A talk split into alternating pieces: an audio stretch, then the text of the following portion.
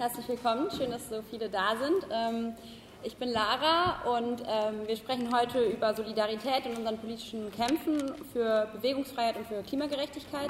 Aber wir sprechen auch über die aktuellen Herausforderungen in einem Land, in dem bei Landtagswahlen die AfD zweitstärkste Kraft geworden ist. Die Veranstaltung äh, wird organisiert ähm, von der Rosa-Luxemburg-Stiftung, von Ende Gelände, von der interventionistischen Linken, der Seebrücke, Extinction Rebellion, ähm, jetzt habe ich, hab ich hoffentlich niemand vergessen. Und Sea-Watch natürlich, genau. Ähm, also ein ganz breites Bündnis, das hier zusammengekommen ist. Jetzt stelle ich euch auch endlich vor, wer hier auf dem Podium sitzt. Ähm, zu meiner Linken, ähm, wahrscheinlich habt ihr sie schon erkannt, Carola Rakete ähm, war Captain ich habe gelernt, es gibt leider noch keine offizielle weibliche Form für diese Berufsbezeichnung. Also sie war Kapitän auf der Sea-Watch 3 und sie ist äh, Aktivistin bei Extinction Rebellion, einer Bewegung, die ein Alarmsignal setzen will gegen die Zerstörung der Ökosysteme. Sie sagt, Seenotrettung ist wie Krankenwagenfahren, überlebenswichtig, aber es löst die Probleme nicht. Wir müssen Konsum von Ressourcen verringern und soziale Gerechtigkeit schaffen, damit nicht noch mehr Menschen ihre Lebensgrundlagen verlieren.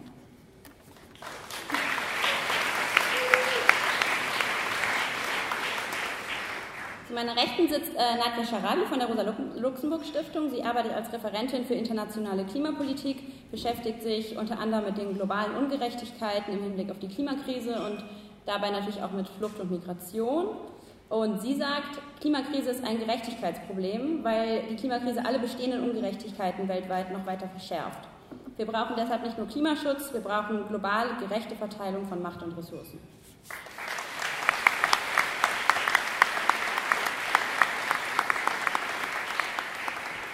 Und dann haben wir noch äh, Tobias Bachmann. Er ist in der interventionistischen Linken organisiert und ist Aktivist bei Ende Gelände, setzt sich für den sofortigen Kohleausstieg und einen grundlegenden Systemwandel ein. Und dafür leistet er zivilen Ungehorsam und blockiert zusammen mit tausenden anderen Menschen Kohlebagger und Kohlekraftwerke. Und er sagt, wir wollen ein gutes Leben für alle. Das bedeutet, wir müssen uns solidarisieren und unsere Kämpfe verbinden. Deshalb blockieren wir nicht nur Kohlebagger, sondern auch andere zerstörerische fossile Infrastruktur und Industrie und natürlich auch die AfD und andere rechte Strukturen.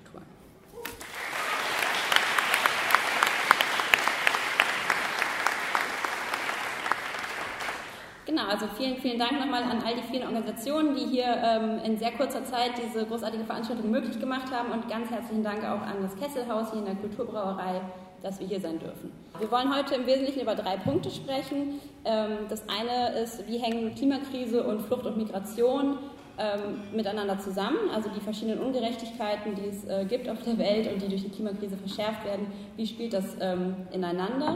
Und was bedeutet das für unseren Aktivismus? Also wenn wir ähm, uns für Seenotrettung, Bleiberecht oder gegen die Klimakrise und für Klimagerechtigkeit engagieren, wie können wir damit darauf reagieren? Und damit verbunden dann auch so ein bisschen, ähm, wie können wir diese Kämpfe besser verbinden? Und ähm, wie können wir auch den, ich habe es am Anfang schon angesprochen, den, ähm, dem Rechtsruck und äh, der europaweit oder weltweit stattfindet, aber eben auch hier in Deutschland dem besser etwas entgegensetzen. Aber wir wollen eigentlich nicht nur in so einer Abwehrhaltung ähm, verweilen, sondern wir wollen uns am Schluss ähm, der Veranstaltung auch nochmal so ein bisschen überlegen, wie stellen wir uns denn eigentlich die klimagerechte ähm, Welt der Menschenrechte und des, äh, der Bewegungsfreiheit für alle Menschen vor und was braucht es dafür? Und äh, diese Fragen, vor allem die letzte, können wir natürlich nicht alleine beantworten, ob trotz des großartigen Panels. Deshalb werden wir auch ein bisschen so auf eure Mithilfe angewiesen sein.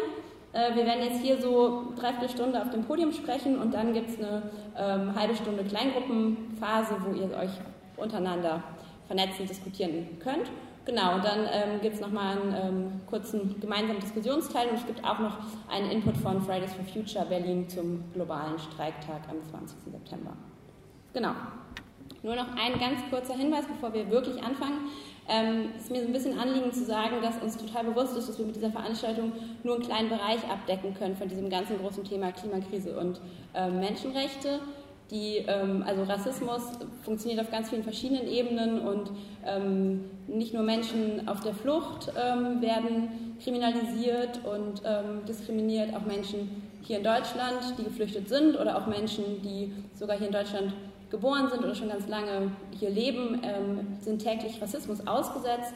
Das sind alles ähm, Probleme, die wir heute nicht so richtig ähm, tiefergehend beantworten können oder thematisieren können. Ähm, hoffentlich gibt es dazu dann nochmal eine andere Veranstaltung bald. Ähm, wir wollen heute eben ähm, noch also darauf gucken, wie Klimakrise und Rassismus sich so ein bisschen gegenseitig in die Hände spielen und wie wir uns gegenseitig in die Hände spielen können, um dem etwas entgegenzusetzen. Also ein bisschen platter formuliert, wenn eine faschistische Regierung von Bolsonaro den Regenwald in Flammen setzt, wenn eine rechtsradikale italienische Regierung Seenotrettung ähm, kriminalisiert und wenn eine Partei wie die AfD, die die Klimakrise leugnet, ähm, die rassistisch ist und die weiter Braunkohle in Deutschland verfeuern will, wenn die zweitstärkste Kraft bei Landtagswahlen wird, was können wir dem entgegensetzen? Und ähm, ich fange jetzt mal an mit der ersten Runde Fragen und würde mich zuerst an äh, Nadja wenden. Du ähm, arbeitest ja schon ähm, länger bei der Rosa-Luxemburg-Stiftung zu Fragen von Klimagerechtigkeit im internationalen Kontext und beschäftigst dich viel mit den äh, Themen äh, Flucht und Migration äh, im Hinblick auf die Klimakrise. Was ist denn diese klimabedingte Migration, von der oft die Rede ist? Vielleicht kannst du ein Beispiel nennen. Und vor allem, wie können wir hier als Menschen im globalen Norden auf diese klimabedingte Migration eingehen oder eine Antwort darauf finden, die nicht so rassistische Klischees irgendwie noch weiter verschärft, die ja teilweise von der, von, von der rechten Seite sozusagen kommen.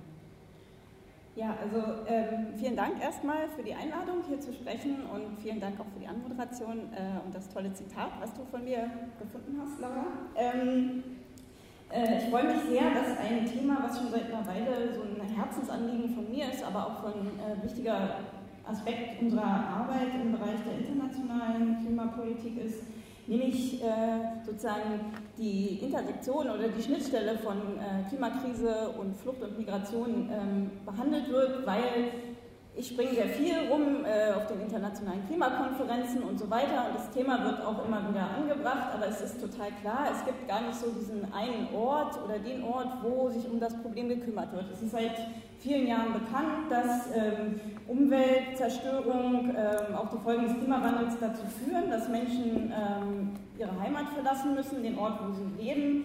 Ähm, aber es gibt kein, keinerlei internationales Abkommen, was die Rechte von äh, Menschen, die aufgrund eben von Klimawandel fliehen müssen, ähm, regelt. Es gibt jetzt zwar diesen Global Compact on Migration, der erwähnt auch durchaus also ne, ein zwischenstaatliches, völlig unverbindliches äh, Dokument, was äh, durchaus anerkennt, es gibt äh, Klimawandel und der ist auch äh, Grund für Flucht und Migration.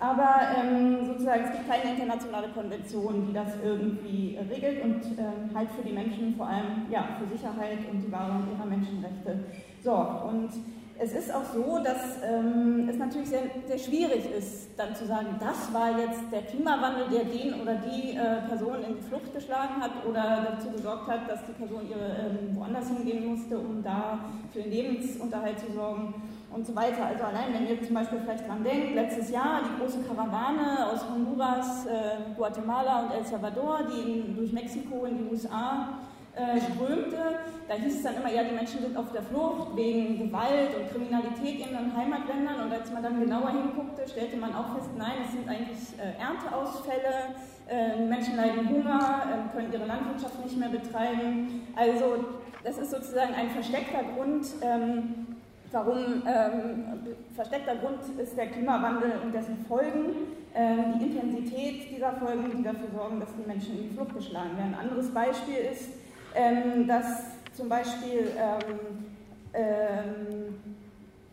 2013, ähm, als der Taifun Haiyan auf die Philippinen traf, äh, mussten über 4 Millionen Menschen ähm, ihre Heimat verlassen, ihre Dörfer, ihre Communities. Äh, und bis heute leben noch Tausende in irgendwelchen Unterkünften und konnten nicht zurückkehren. Einige konnten wieder zurückkehren, ähm, aber da seht ihr vielleicht schon, dass es sozusagen einfach auch für die Wissenschaft sehr schwer ist zu erfassen, ähm, ist es jetzt, sind es noch Klimamigrantinnen oder nicht mehr? Ähm, Leute, die ähm, also zum Beispiel äh, in der Küste von Vietnam üblicherweise vielleicht äh, Reis anbauen und der Meeresspiegel steigt, die Reisfelder versalzen, die können also nicht mehr ähm, genau ihr Gewerbe betreiben und gehen dann eher in die Städte, um dort zu arbeiten.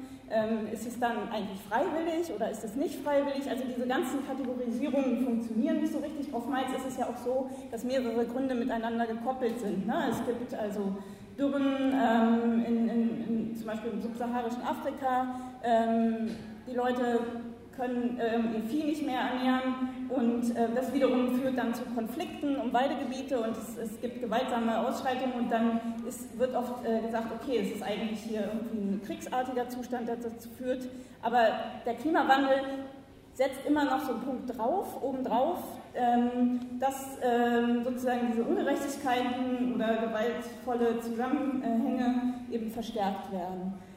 Das vielleicht soweit. Also das sind alles so Aspekte von klimabedingter Migration. Und ich glaube, für uns äh, hier, um dann nicht ähm, so rassistische, also die typische Antwort, die wir dann sagen, äh, oder beziehungsweise die hier gefunden wird, gerade in Europa, ist ja zu sagen, ja, Fluchtursachen bekämpfen.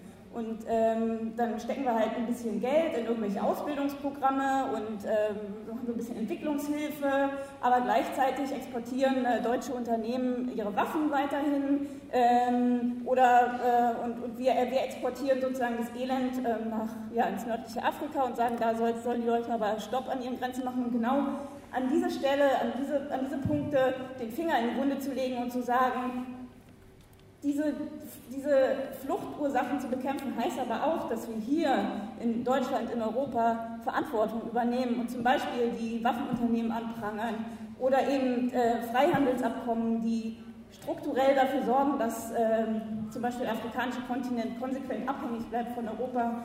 Äh, nicht weiter vor, vorangetrieben werden. Das wären alles Antworten, wo wir, glaube ich, nicht dieses, ja, wir müssen denen da helfen und bedienen damit rassistische Klischees bedienen. Ein anderes Problem ist, ähm, was, ich, was ich sehe in dieser, also die Zahlen, wenn wir sie uns angucken bezüglich klimabedingter Migration, die sind auch sehr unklar. Man spricht von zwischen 50 Millionen und einer Milliarde Menschen, die 2050 aufgrund des Klimawandels ähm, äh, migrieren müssen ähm, dass, dass wir dann halt oft sagen, ah, ähm, dass, also, dass dieses Argument, es kommen so viele, natürlich von den Rechten missbraucht wird. Ich finde, das verlangt eine ganz vorsichtige Kommunikation von uns, wie wir mit diesen Zahlen umgehen. Und da ist es dann wiederum auch eben wichtig, genau hinzugucken und mal zu schauen, wo migrieren diese Menschen. Und es ist halt bekannt, ähm, dass die Mehrheit meistens innerhalb ihrer Länder eigentlich bleibt und dass es die Länder, die eh schon betroffen sind, die, die diese Situation dann auffangen müssen ähm, und dass sie eigentlich ja gar nicht sozusagen zu uns kommen und das ist natürlich auch eine Frage, wie wir damit umgehen.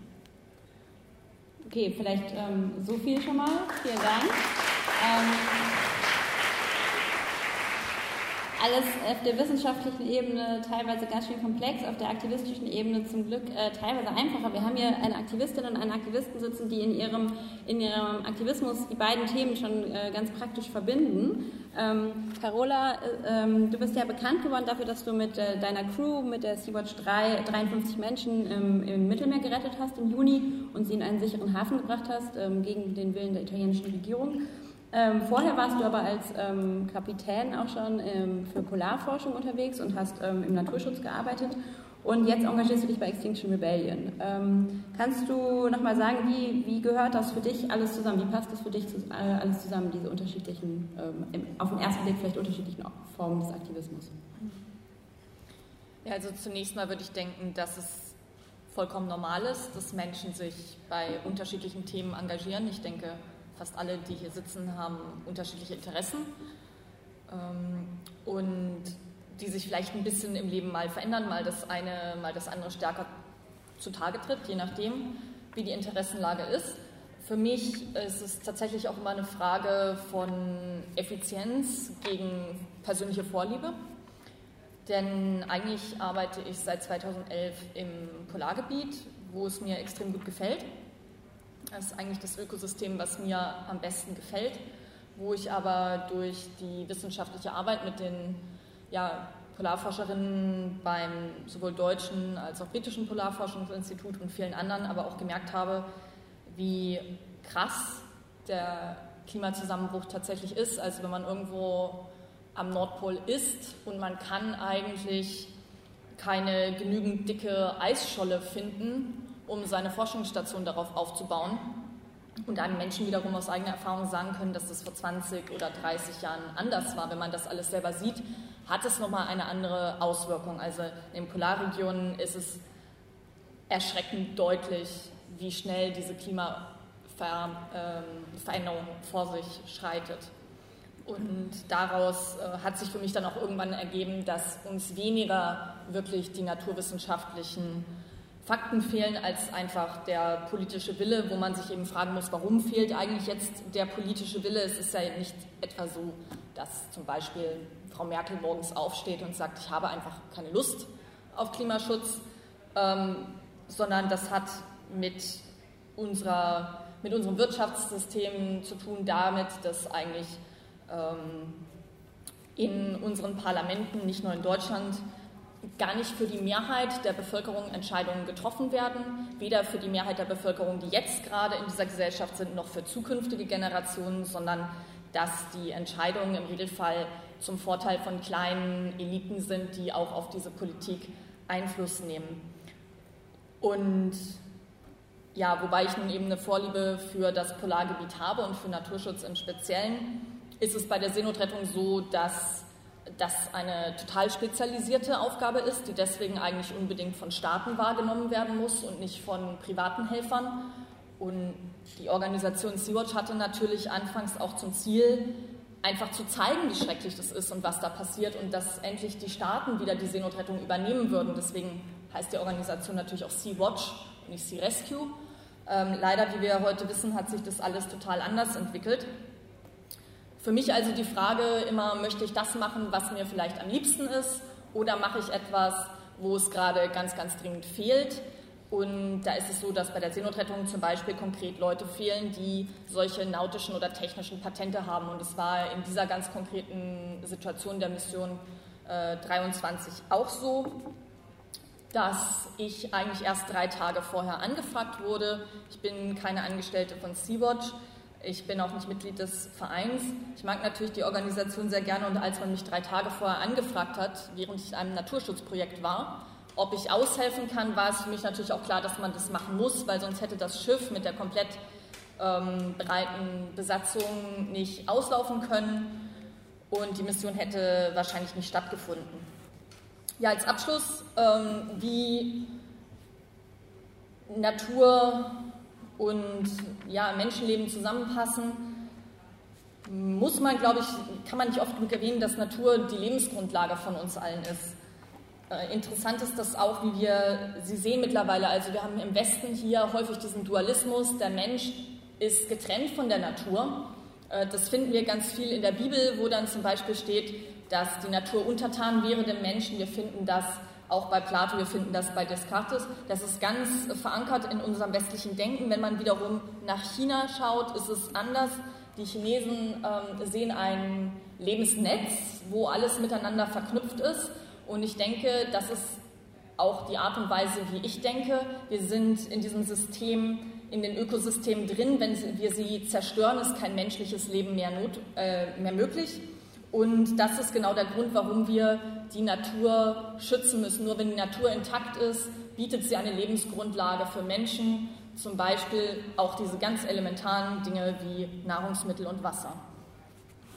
Okay, vielen Dank.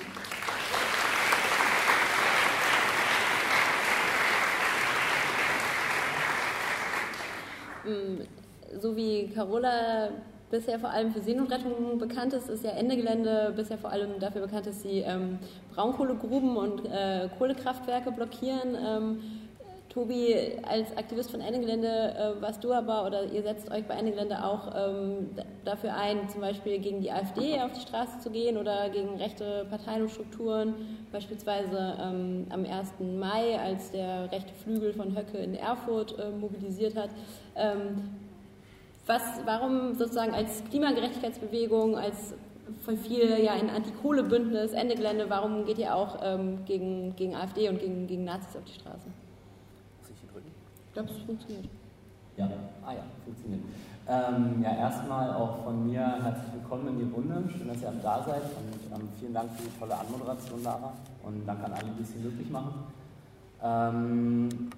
Du hast es gerade schon gesagt, Ende Gelände ist eine Klimagerechtigkeitsbewegung, eben nicht eine Klimagruppe, also nichts gegen Klimagruppen. Ähm, aber genau, für uns spielt der ähm, Gerechtigkeits ähm, auch eine entscheidende Rolle. Ähm, und das bedeutet nicht irgendwie Gerechtigkeit nur hier in soziale Gerechtigkeit zum Beispiel oder Geschlechtergerechtigkeit hier in Deutschland, sondern auch im, ähm, ja, im Rest, also überall auf der Welt. Ähm, wir versuchen globale Ungerechtigkeit zu bekämpfen und die AfD mit, einem, mit einer menschenverachtenden rassistischen Politik ähm, ist da der komplette ähm, politische Gegenentwurf zu.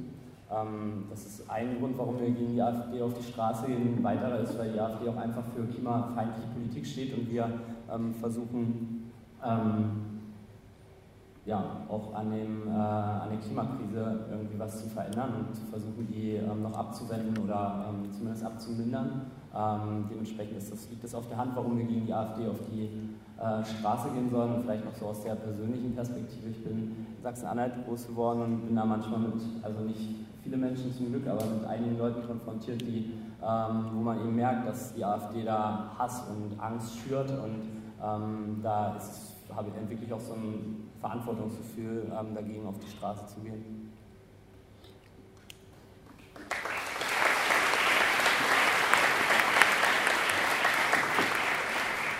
Ähm, genau, du hast es gerade schon so ein bisschen thematisiert. Ähm, also ich bin auch bisher immer so vor allem mit äh, Ende Gelände auf, äh, in die Gruppe gegangen und so. Ähm, wir sehen mich eher als Teil der Klimagerechtigkeitsbewegung. Ähm, wir fanden es halt total wichtig, jetzt mal so eine Veranstaltung zu machen, wo wir auch nochmal mehr darüber reden, wie wir uns dem Rechtsruck entgegenstellen können, weil es ja so ein bisschen gerade so ist, dass ähm, wir als Klimagerechtigkeitsbewegung ziemlich einen Run haben, also was natürlich vor allem an Fridays for Future liegt. Ich weiß, es sind Leute hier von Fridays for Future. Applaus für Fridays for Future.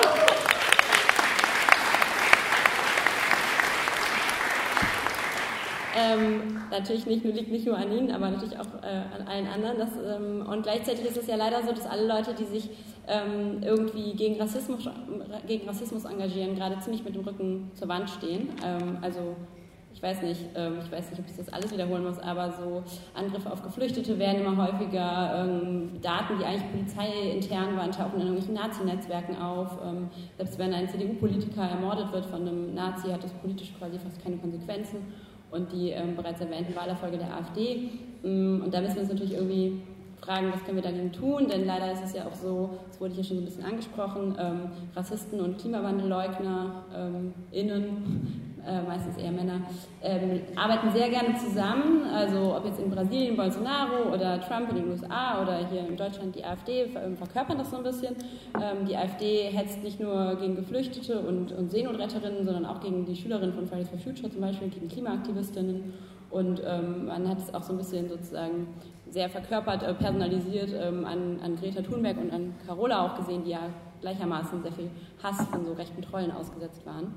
Ähm, das hängt also ganz, ganz eng zusammen und die Kämpfe lassen sich nicht so richtig trennen. Und wir wollen deshalb in einer nicht so schönen Situation jetzt gerade die, äh, die Gelegenheit nutzen, um nochmal sozusagen zu überlegen, wie können wir gemeinsam gestärkter dagegen vorgehen. Aber ähm, vielleicht nochmal so ein bisschen als Einordnung, als Blick über den Tellerrand hinaus, Nadja, ähm, kannst du uns nochmal so ein paar Beispiele nennen aus äh, Ländern sozusagen, die so ein bisschen zeigen, was kann es denn auch für Klimapolitik, für Klimaschutz bedeuten, wenn eine rechte Partei an die Macht kommt irgendwo?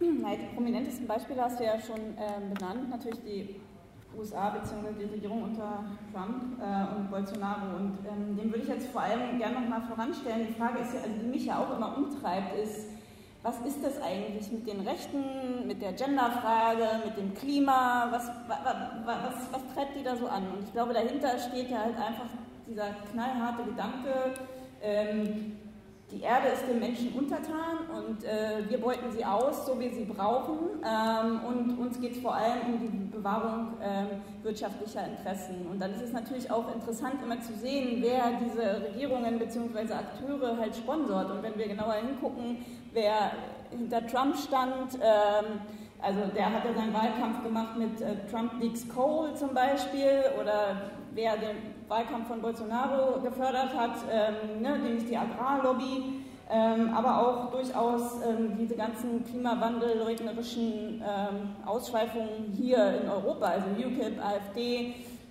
Da stehen natürlich ähm, massiv äh, ja, fossilistische Interessen dahinter, beziehungsweise deren, also die inszenieren es dann ja auch als so quasi Wissenschaft, um nachzuweisen, dass es das alles nicht gibt. wenn man das zu Ende denkt, ist immer ganz klar, es geht darum, dass, ähm, klar, sie erzählen dann irgendwas von CO2 als äh, irgendwie Keim des Lebens und, und hält uns irgendwie zusammen als Menschen, aber letztendlich geht es darum, um knallharte Wirtschaftsinteressen, ähm, Ne, also hier die, die Wirtschaftskraft Deutschlands nicht einzudämmen, irgendwie in den USA äh, Energieautarkie und so weiter. Ähm, ich meine, das fing ja schon, also es fing ja vor allem damit an, für mich vor allem in meiner Arbeit, als ich 2016 in äh, Marokko war auf der Klimakonferenz, da hatte, war Trump ja gerade ähm, irgendwie an die Macht gekommen und er verkündete gleich aus diesem Pariser Abkommen, nicht, dass ich jetzt irgendwie ein großer Fan des Pariser Abkommens bin und glaube, dass es äh, unserer Welt irgendwas hilft. Wir feiern ja dieses Jahr übrigens 25 Jahre Klimaverhandlungen und äh, Klima jetzt beschissen.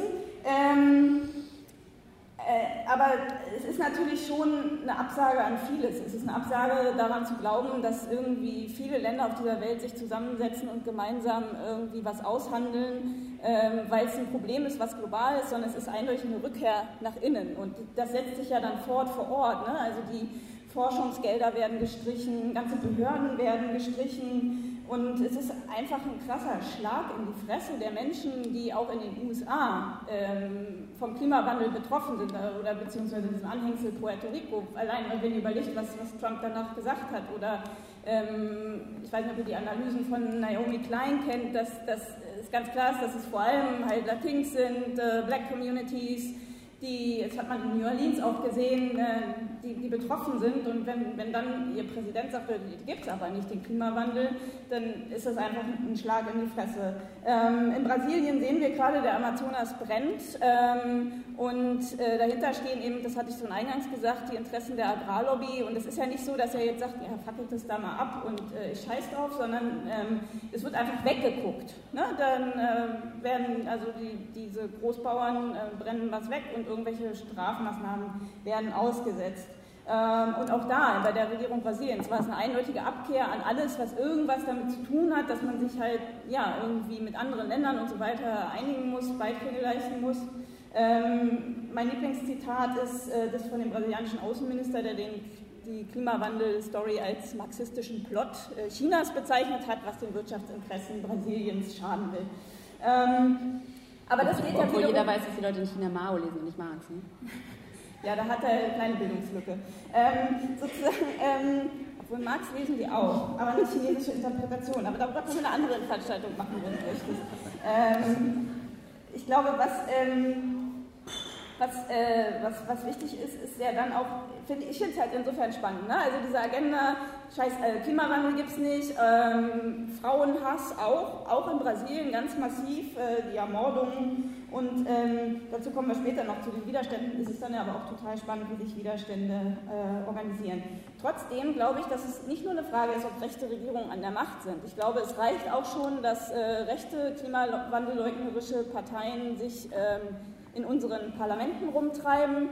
Ähm, nämlich auf, in den Protokollen des, des, Bundestags, wenn da Anhörungen zur Klimafrage stattfinden, laden die ihre Experten ein. Also sprich, wir finden jetzt einfach als Fakten dargestellte Lügen äh, in unseren offiziellen Dokumenten, das gleiche im EU-Parlament, äh, UKIP, äh, ne, diese rechte äh, britische Partei, also es, es, findet halt Eintrag in den politischen Alltag und das ist das, was mir große Sorgen bereitet.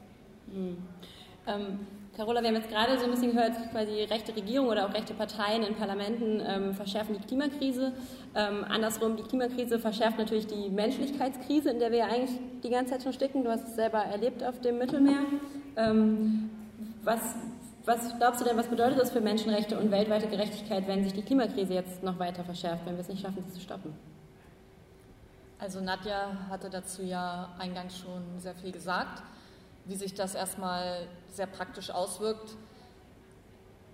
Wir haben zum einen natürlich Naturkatastrophen oder man muss ja schon fast sagen, ja, menschliche Naturkatastrophen, die sich dadurch verstärken, wenn wir an Wirbelstürme denken, wie jetzt Dorian in der letzten Woche die in ihrer Stärke und auch vielleicht Frequenz dann zunehmen und dazu führen, dass Menschen ihr Hab und Gut verlieren, ähm, vielleicht auch ihr Leben tatsächlich.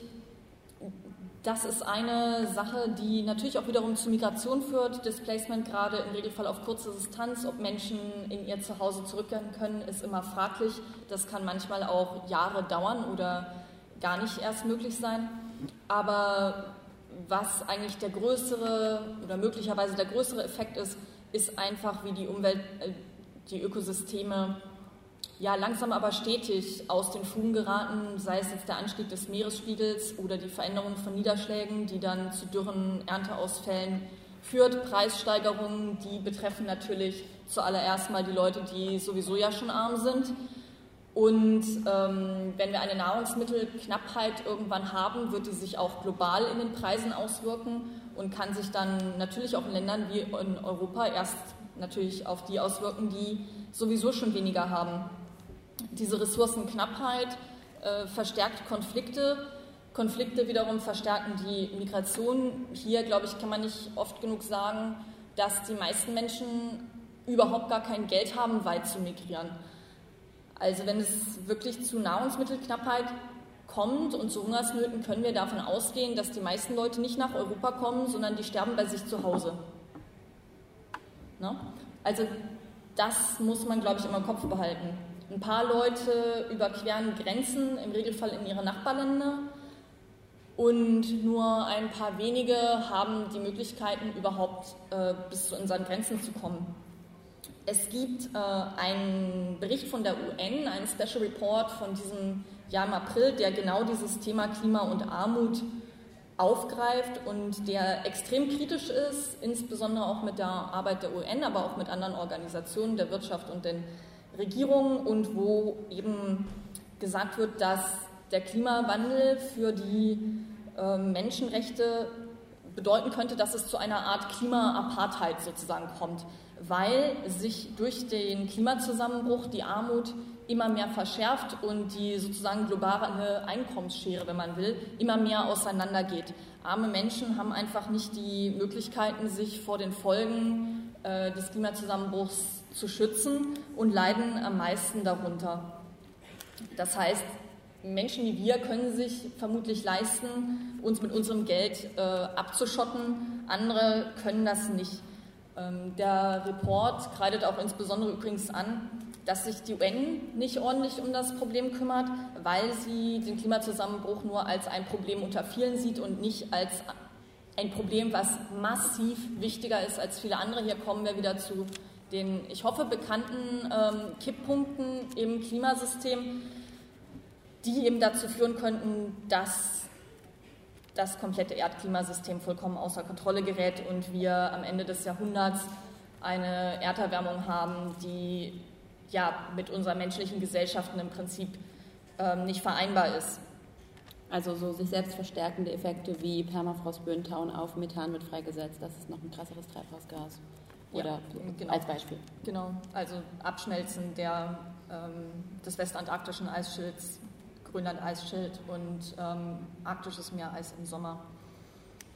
Ja, für die Menschenrechte heißt es also nicht nur ähm, konkret Wasser, Nahrungsmittel und so weiter, sondern es das heißt auch, dass die wenigen Menschen, die bei uns an den europäischen Grenzen sind, auf unser Abschottungssystem treffen, was aktuell dort stattfindet.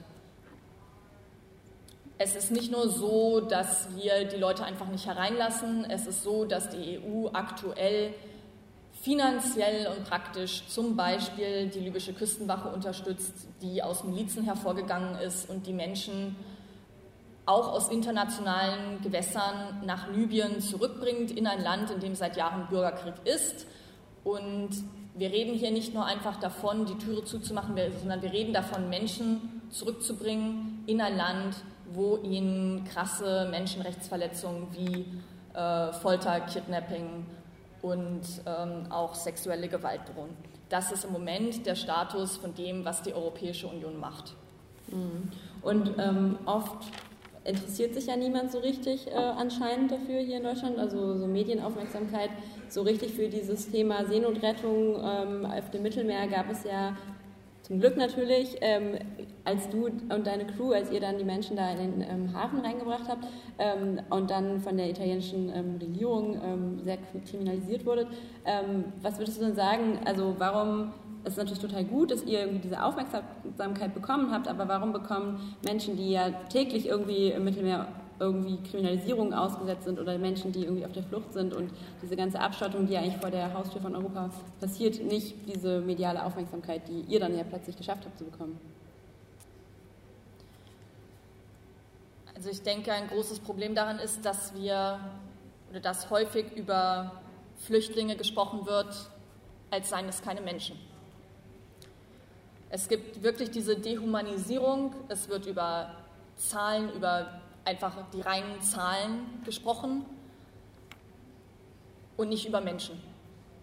Es werden dann wieder so ähm, Metaphern genutzt wie Wellen von Ströme oder ich weiß nicht was. Wir reden von Menschen.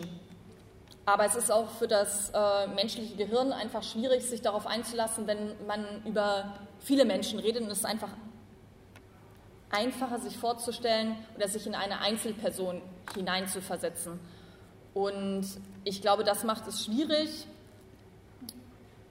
für ja, die Gesellschaft, sich wirklich mit den Personen, die zu uns kommen, auseinanderzusetzen. Das ist für uns oder für jeden, der in der Flüchtlingsarbeit hilft, natürlich einfacher, wenn man diese Personen erstmal getroffen hat und mit ihnen Gespräche äh, geführt hat. Was bei den Flüchtlingen häufig dazukommt, ist einfach, dass sie keine NGO im Rücken haben, im Regelfall. Ähm, sie haben ja ihre Situation nicht irgendwie geplant, sind dort hineingeraten. Es gibt ähm, niemanden, der ihnen im Rücken steht, der Planung macht, Geld hat, Anwälte organisieren kann oder auch nur die Rechte von ihnen kennt. Die meisten Menschen oder haben, haben alle diese Dinge nicht, weil sie ja gerade auf der Flucht sich befinden. Und zuletzt glaube ich, dass es leider auch immer noch so ist in Europa, dass eine ähm, dass einer weißen Person leider zum einen mehr Aufmerksamkeit generell geschenkt wird, aber auch in einer gewissen Weise äh, mehr geglaubt wird. Es ist immer noch rassistischerweise so, dass man den Eindruck hat, dass zwei Personen, die das Gleiche sagen, nicht gleich wahrgenommen werden. Hm. Ähm, Nadja, was sind denn Forderungen von Menschen, die jetzt schon ganz konkret von der Klimakrise betroffen sind? Ich meine, du hast ja schon viele Beispiele genannt. In vielen Ländern ist die Klimakrise jetzt schon ganz lebensbedrohliche Realität. Was sind Forderungen von Menschen, die betroffen sind an die Politik, aber was sind vielleicht auch Wünsche von Menschen an, an uns hier in, in Deutschland oder in Europa? Ich würde ganz kurz noch was zu dem sagen, was Carola gesagt hat, weil ich finde, es ist ein ganz, ganz wichtiger Punkt, dass wir, weil wir jetzt hier in Deutschland sind und weil wir in Europa sind, auch wirklich sehr kritisch auf, auf unsere eigenen Regierungen schauen, auf die Unternehmen äh, aus unseren äh, Ländern, die überall äh, durch die Welt marodieren und ähm, Menschenleben, die Grundlagen von Menschenleben zerstören, den Planeten zerstören. Und äh, es ist extrem verlogen, wie gerade ähm, Deutschland bzw. auch Europa dann wiederum sich immer so als Bollwerk der Aufklärung den Pächter oder die Pächterin der Demokratie ähm, und äh, all das Böse, gut, das ist jetzt so ein bisschen dieser verrückte Spinner in den USA und so weiter, aber auch äh, europäische, die europäische Flüchtlingspolitik bzw. europäische Unternehmen begehen überall auf der Welt Menschenrechtsverbrechen und ähm, es ist Europa, was seit 200 Jahren durch das Verbrennen fossiler Brennstoffe, äh, Rohstoffe seinen Wohlstand aufgebaut hat. Ähm, und durch den Kolonialismus ein System etabliert hat, was inzwischen, was sich permanent äh, reproduziert äh, und all das sich immer bewusst zu machen und also weil ich finde es, genau, es ist einfach so was Verlogenes, gerade auch in der, oft in den Medien, dass, dass wir viel zu wenig gucken, wie viel, entschuldigt meine saloppe Ausdrucksweise, Scheiße eigentlich von hier kommt. Ähm, wenn ich jetzt über die Forderungen von Menschen oder Aktivistinnen und Betroffenen spreche, dann sind das natürlich meine Wahrnehmung und meine Gespräche, die ich führe. Ähm, es ist gefiltert durch meine Blase. Ähm, ich bin zwar keine weiße Person hier in Europa, aber ich habe natürlich auch europäische Wahrnehmung auf das Problem. Von daher seht es mir nach, wenn meine Analyse auch irgendwie aus äh, einem eurozentrischen Blick kommt. Ich hoffe es nicht.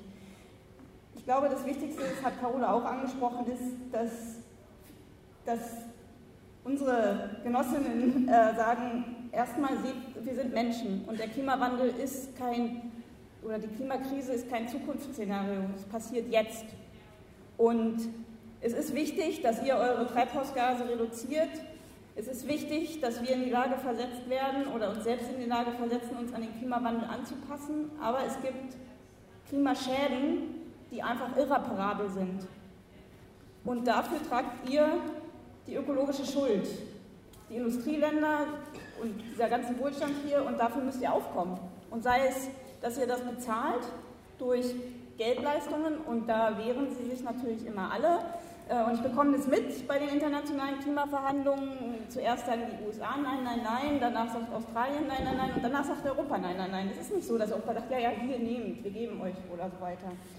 Ähm, also ganz klare Forderung, her mit der Kohle, bezahlt eure ökologischen Schulden. Aber was ist eigentlich mit, äh, mit Dingen, für die man finanziell nicht aufkommen kann? Die Verluste von Kulturgütern, die Verluste von Wissen, die Verluste von ähm, traditionellen Lebensweisen. Ich sage jetzt mal zum Beispiel Tuvalu. Die Insel Tuvalu im Pazifischen äh, Ozean wird äh, definitiv äh, unter Meeresspiegel versinken. Die Menschen dort ver vergraben schon immer die Plazenten nach der Geburt.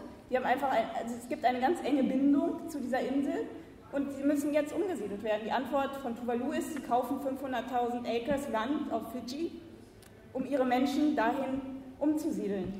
Dann sagt der ehemalige Premierminister von Kiribati, sagt, ja, wir werden unsere Menschen auch in pazifische Insel umsiedeln müssen, aber es gibt ein Recht auf Migration in Würde. Und ihr im globalen Norden sorgt oder in den Industrieländern sorgt bitte dazu, dass wir in Würde migrieren können. Da gibt es irgendwelche Kontingente. Neuseeland sagt, okay, ja, wir nehmen jedes Jahr 75 Klimaflüchtlinge aus äh, Tuvalu, aber es erreicht andere Dimensionen. Also es ist eine ganz klare Forderung an die internationale Gemeinschaft, auch zu sagen, wir versinken nicht im Meer, wir kämpfen, wir wollen hier bleiben, sorgt dafür, dass wir hier bleiben können. Und nicht mit irgendwelchen Megadämmen oder so weiter. Hört auf mit der Scheiße. Ne? Es ist kein Zukunftsszenario, es passiert schon jetzt. Ähm, ganz klar, ähm, neben dem Ding ist äh, Migration in Würde ist es natürlich auch zu sagen, es, es, ist einfach auch ein Recht eines Menschen, sich dahin zu bewegen, wo er oder sie will. Also das Recht auf ja, genau, Bewegungsfreiheit und erkennt doch auch Klimawandel als Fluchtgrund an. Wie wäre es denn mal mit einem, also da gibt es ja verschiedene Ideen, die kursieren, einem Klimapass oder Klima als Asylgrund, anerkannten Asylgrund. Ähm, auch damit äh, sollen wir uns beschäftigen. Ähm, aber eben auch, das sagte ich schon, das Recht darauf zu bleiben. Ähm, findet bitte Antworten. Das sind natürlich lauter Forderungen, aber die Antworten müssen wir finden. Ähm, und sicherlich ist es aber auch, und da sind, glaube ich, unsere Partnerinnen oder äh, Organisationen und, und, Aktivistinnen, mit denen ich weltweit arbeite, total alarmiert, dass sie durchaus sehen, diesen Rechtsruck, auch hier. Äh, und ähm, natürlich von uns erwarten, dass, dass wir da auf die Straße gehen und was, was dagegen tun und diese Abschottungstendenzen ähm, bekämpfen. Ganz wichtig und da finde ich, ähm, also das, hat ganz viel zu tun mit unserer imperialen Lebensweise, ist letztendlich auch die Forderung, dass wir hier nicht so weitermachen können wie bisher. Äh, zugespitzt vielleicht auf die Frage, warum sind 8000 Jobs in der Kohle in einer Region, die ich jetzt mal nicht näher benenne, wichtiger als äh, drei Millionen Bangladeschis im Flussdelta, die ähm, irgendwie gefangen sind, nicht weg können, ähm, wohin und äh, vom Absaufen bedroht sind.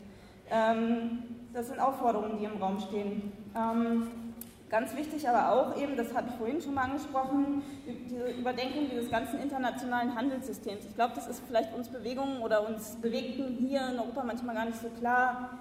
Nicht nur, dass durch diesen ganzen Freihandel unglaublich viele Emissionen entstehen, aber eben, dass dieser Freihandel, diese ganzen Freihandelsabkommen, und das ist auch eine wichtige Verknüpfung, eben dazu sorgen, dass ganze Kontinente in der Abhängigkeit gehalten werden, neokoloniales System reproduziert wird.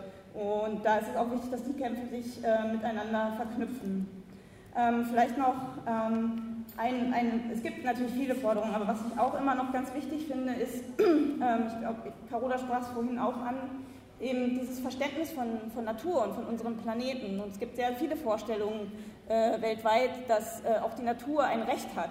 Ähm, es gibt auch Verfassungen oder gab Verfassungen, die durchaus das Recht der Natur anerkennen und dass sozusagen andere Vorstellungen von, was ist Recht, indigenes Recht äh, zum Beispiel anerkannt wird äh, und zunehmend auch halt in internationaler Rechtsprechung äh, Eingang findet bzw. beachtet wird. Und ähm, ganz wichtig finde ich auch, ist definitiv nicht nur zu sagen, okay, die Industrieländer, sondern eben auch ähm, die, die, die, großen Unternehmen, ähm, die ja auch gar nicht mehr an irgendwelche nationalstaatlichen Grenzen gebunden sind. Ähm, also es ist ja, ich glaube, man kann es auf 96 Unternehmen zurückführen, die, weiß was, 90 Prozent zum äh, Klimawandel, zu den Emissionen ähm, historisch auch beigetragen haben, dass die auch zur Rechenschaft gezogen werden. Und da gibt es interessante Modelle, also zum Beispiel eine äh, Klimaschadenssteuer zu erheben, also nicht jetzt CO2-Steuer oder so weiter, sondern wirklich zu berechnen, wie viel, wie viel Schaden äh, erzeugt dieses Unternehmen und das muss äh, bezahlt werden. Geld ist nur ein Teil der Lösung, aber erstmal her damit. Umverteilung, ja.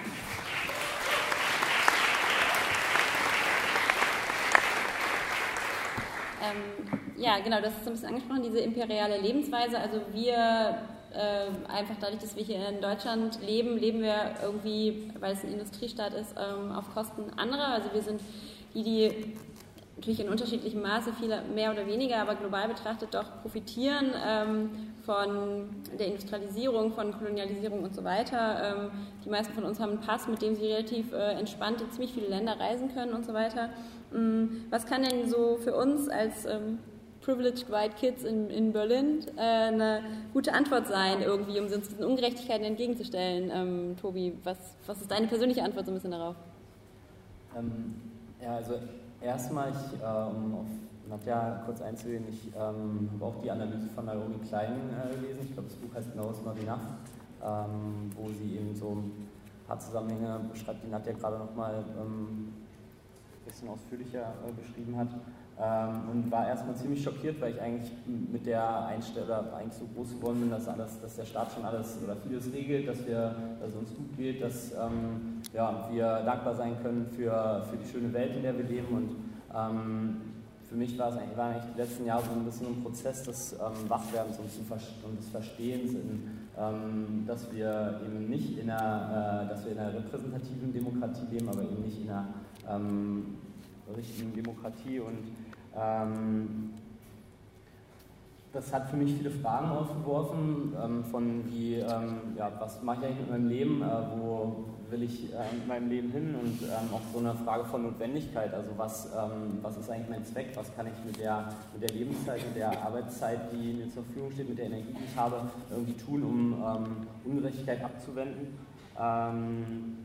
Und gerade hier in Berlin habe ich festgestellt, man kann, also ich äh, kann äh, wahnsinnig viel ähm, machen. Also erstmal so grundsätzlich kann man natürlich bei sich selbst anfangen. Ich glaube, da brauche ich jetzt gar nicht viel äh, drauf eingehen. Ähm, man kann zu Demos gehen, das äh, ist unheimlich wichtig, äh, um Proteste auf die Straße zu bringen, überhaupt auch den Menschen eine Stimme zu geben, äh, die hier überhaupt sonst nicht gehört werden. Ähm, man kann sich natürlich hier in unterschiedlichen Gruppen politisch organisieren und ähm, Gerade jetzt, wo äh, wir in Zeiten der Krise leben, äh, ist es natürlich auch wichtig, irgendwie Grenzen zu überschreiten, Ungerechtigkeiten ähm, sichtbar zu machen und dafür auch zivilen Ungehorsam zu begehen. Also wirklich bewusst zu sagen, okay, ich gehe zum Beispiel in eine Kohlegrube, weil, ähm, weil das Recht, was eigentlich den Kohlekonzern RWE schützt, ähm, ein Recht ist, was eigentlich nicht existieren sollte. Eigentlich sollte es rechtmäßig sein, die Natur zu schützen und nicht rechtmäßig sein, Kohle zu verbrennen. Ähm, und das, genau, da könnten wir wahrscheinlich äh, an vielen Stellen so weitermachen, wo ziviler Ungehorsam notwendig ist. Ähm, was mir wahnsinnig am Herzen liegt, ähm, ist, ähm, und was, was wir machen können, vor allem auch äh, Menschen, die in Bewegung aktiv sind, aber auch Menschen, ähm, die äh, nicht politisch aktiv sind. Wir können uns solidarisieren. Zum einen natürlich persönlich, wir können ähm, Menschen unterstützen, die irgendwie in Not sind, hier in, hier in Deutschland, hier in Berlin. Ähm, geflüchtete Menschen, die hier auch ein scheiß Leben haben, meistens wenn sie ankommen. Ähm, und wenn wir politisch, äh, in die politischen Gruppen schauen, wir haben natürlich die Möglichkeit, hier Kämpfe zu verbinden. Wir können, ähm, wie wir es hier in der Veranstaltung erleben, ähm, wir können unterschiedliche Menschen zusammenbringen. Wir können schauen, dass wir äh, miteinander für eine bessere Welt kämpfen und das nicht nur intersektional, sondern auch international. Und Vielleicht noch so ein ganz ähm, kurzes Wort äh, zum Ende von dem äh, Redebeitrag. Ähm, ich glaube, wir sind in einer, äh, leben in einer ganz entscheidenden Phase gerade, ähm, wo wir uns alle fragen müssen, ähm, mache ich gerade genug oder ähm, gucke ich vielleicht ein bisschen zu viel Netflix oder hänge zu viel rum oder sauf zu viel Bier. Ähm, und hab, kann ich nicht mit meiner Zeit was Besseres anfangen und kann Verantwortung übernehmen, weil ich glaube, ähm, und das wurde auch ähm, mit den Privilegien beschrieben, äh, die wir haben. Wir sind in einer besonders verantwortungsvollen Rolle. Wir müssen verantwortungsvoll mit unseren Privilegien umgehen ähm, und sollten die nicht für irgendwelchen Blödsinn verschleudern.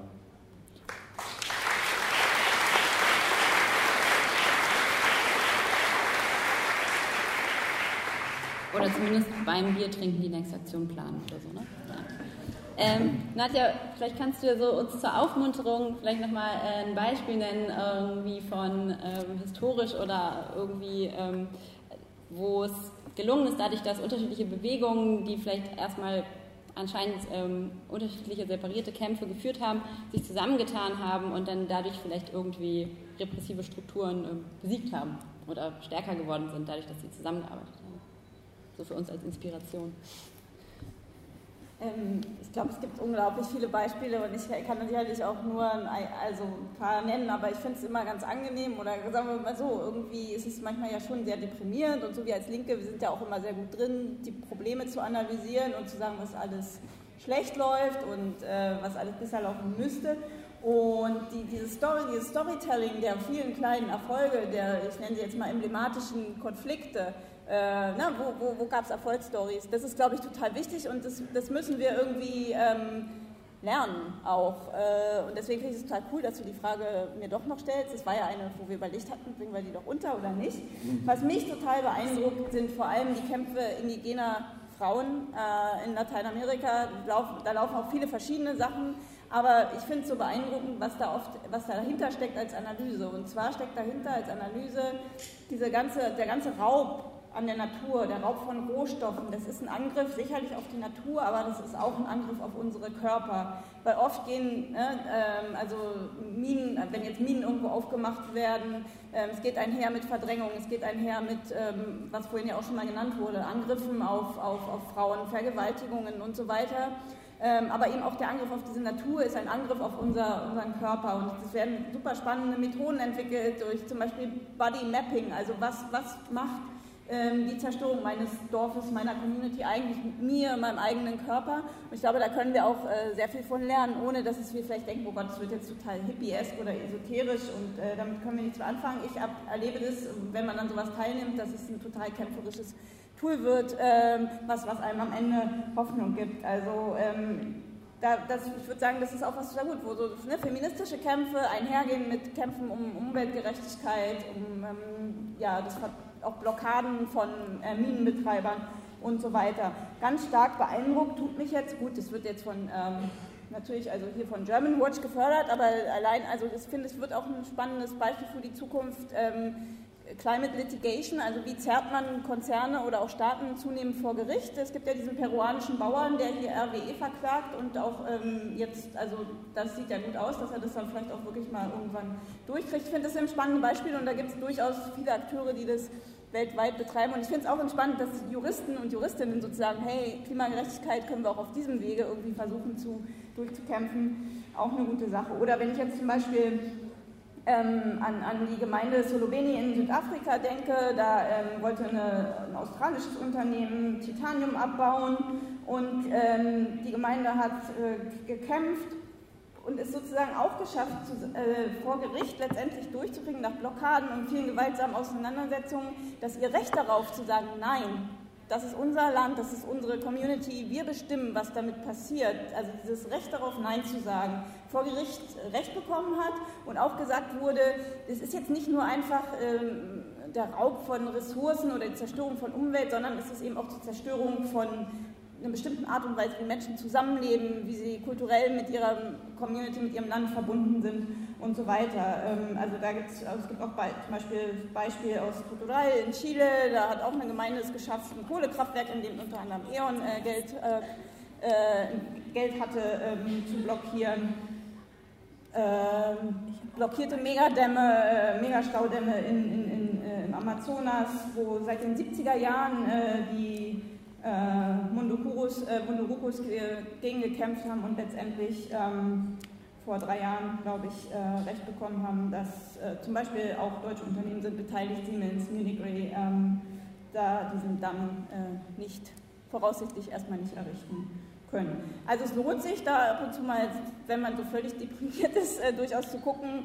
Und ich finde, das ist auch was, was, äh, was zum Beispiel die Rolle von, von einer Stiftung ist, wie, wie ich, äh, für die ich arbeite, diese vielen Erfolge zusammenzuführen und äh, auch voneinander lernen zu lassen. Und das ist natürlich für mich total das Privileg, dass ich in dem Bereich arbeiten kann, weil ähm, das macht dann doch auch Hoffnung. Ne? Die Bewegungsseite möchte auch noch ein, äh, ein Beispiel beisteuern das Ganze verbinden.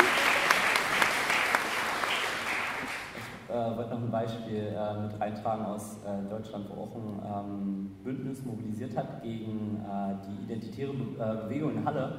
Ähm, in Halle gibt es nämlich so ein äh, Projekthaus, wie es hier von vielen ähm, linken ähm, Szenen so, so, Häuser gibt, Hausprojekte.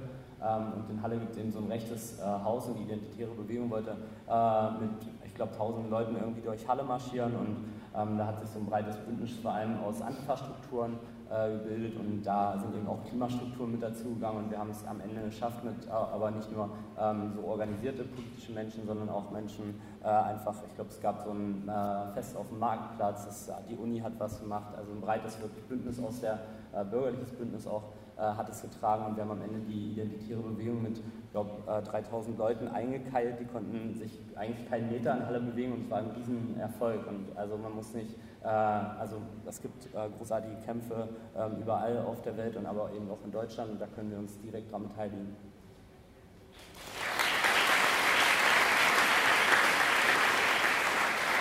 Also ich höre da jetzt so ein bisschen raus, quasi Kämpfe verbinden einerseits in thematischer Hinsicht, also Antifa-Gruppen, feministische Gruppen, äh, Klimagruppen sozusagen arbeiten zusammen und andererseits auch was die Aktionsformen angeht, also von irgendwie rechtlicher Auseinandersetzung vor Gericht über angemeldete Demo auf dem Marktplatz rumhängen bis zu zivilem Ungehorsam, ähm, da in verschiedenen Aktionsformen sozusagen zusammenzuarbeiten. Wir wollen jetzt, ähm, das war jetzt der aufmunternde Teil, wir wollen jetzt äh, zum positiven Teil des Abends kommen und uns überlegen, wie wir eine klimagerechte Welt aufbauen. Und ähm, ihr müsst auch gleich mitmachen. Ähm, um schon mal so ein bisschen warm zu werden, wollte ich aber jetzt nochmal von äh, unseren äh, drei Panelistinnen hören, ähm, die super gute, gerechte Welt ohne Klimakrise, in der alles irgendwie schön ist. Was wären so drei Schlagworte, die euch dazu einfallen würde? Möchtest du anfangen? Äh, queer-feministischer Ökosozialismus ohne Grenzen. Wer bietet mehr? Ja, ich bin nicht so organisiert. Deswegen sage ich halt erstens, ähm, Ressourcenkonsum einschränken den Ökosystemen erlauben, sich zu regenerieren. Soziale Gerechtigkeit schaffen und ähm, die Armut beenden. Und als drittes politische Beteiligung für alle.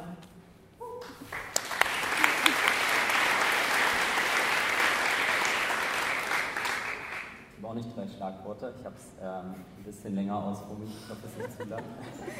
ähm, also für mich ist eine Welt, in der ich leben möchte, eine, in der wir uns ähm, unabhängig von Herkunft, Hautfarbe, Religion und Geschlecht offenherzig ähm, begegnen und solidarisch unterstützen und vor allem auch behutsam miteinander umgehen, ähm, in der Menschen, Tiere und die Natur als äh, Ganzes wichtiger sind als Konzernprofite und in der lebensnotwendige Mittel wie Wasser, Nahrung und Wohnen für alle frei zugänglich sind.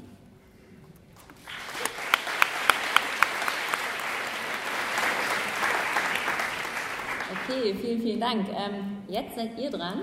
Wir machen jetzt äh, 30 Minuten äh, Kleingruppenphase. Ihr könnt einfach mal links und rechts neben euch gucken, wer da so sitzt. Vielleicht sehen die Leute einigermaßen sympathisch aus, ansonsten müsst ihr nochmal vor euch und hinter euch gucken. Und macht mal so Kleingruppen von so, ich würde sagen, drei bis vier Leute, mehr nicht. Und tauscht euch aus. Wir hängen hier vorne die Fragen gleich hin. Ich würde sie aber einmal vorlesen. Wie stellt ihr euch die klimagerechte Welt vor? Was können wir, also ihr drei oder vier in der Kleingruppe konkret, tun, um diese schönere, gerechtere Welt zu erreichen und wie können wir dafür auch verschiedene Kämpfe noch besser miteinander verbinden. Ähm, genau, holt euch natürlich gerne kurz was zu trinken oder so, kommt dann in euren kleinen Gruppen zusammen, schaut euch jetzt schon mal tief in die Augen, nicht, dass ihr euch hinterher wieder verliert. Ähm, und dann machen wir Kleingruppenphase ähm, für 30 Minuten und danach erwarten wir euren Masterplan für die bessere Welt. Also nicht zu lange aufs Klo gehen.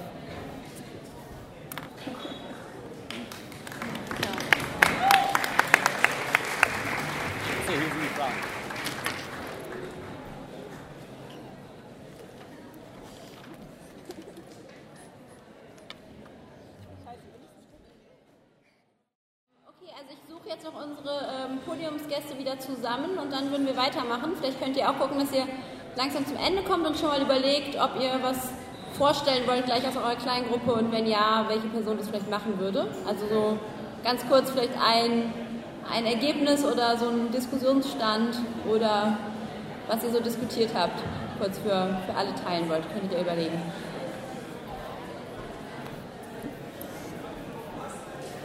Tom und ich, wir rutschen ein bisschen näher zusammen. Er meinte schon, ähm, ähm, im Sinne des äh, Queerfeminismus, zwei Typen teilen sich ein Mikro. Ja, das ist perfekt. Wollen wir uns auch ein Glas teilen? Das, weil wir noch den Stuhl so eintragen, das Falls gerade nicht alle mitbekommen haben, also ihr habt ja gerade so ein bisschen Kleingruppenphase gemacht. Ihr Wunsch wäre jetzt, dass ihr so ein bisschen zum Ende kommt und in den Kleingruppen überlegt, ob ihr was aus eurer Gruppendiskussion ähm, jetzt für alle anderen vorstellen wollt. Wir haben, glaube ich, Saalmikros. Ich bin mir nicht ganz sicher. Ah ja, doch, genau. Das heißt, ähm, wenn ihr jetzt ähm, einen kurzen Diskussionsstand oder was, was ihr gemeinsam in eurer äh, Gruppe diskutiert habt, mit allen anderen teilen möchtet, dann meldet euch doch mal kurz. Mhm. Und dann kommt das Mikrofon zu euch, hier in der dritten Reihe. Was ist so rechts hinter dir?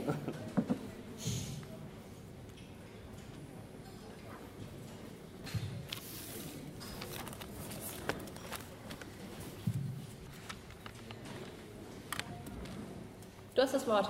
Okay, jetzt zur ersten Frage erstmal. Oder? Ja.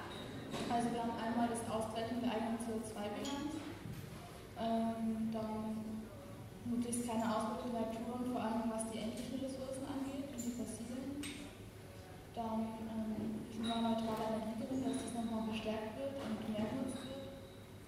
Außerdem möglichst Flüge minimieren und ähm, nicht die 2 Grad Erwärmungsrate rübergehen im Klimawandel. Und ähm, dass eben niemand mehr stirbt aufgrund des Klimawandels. Mhm, Dankeschön.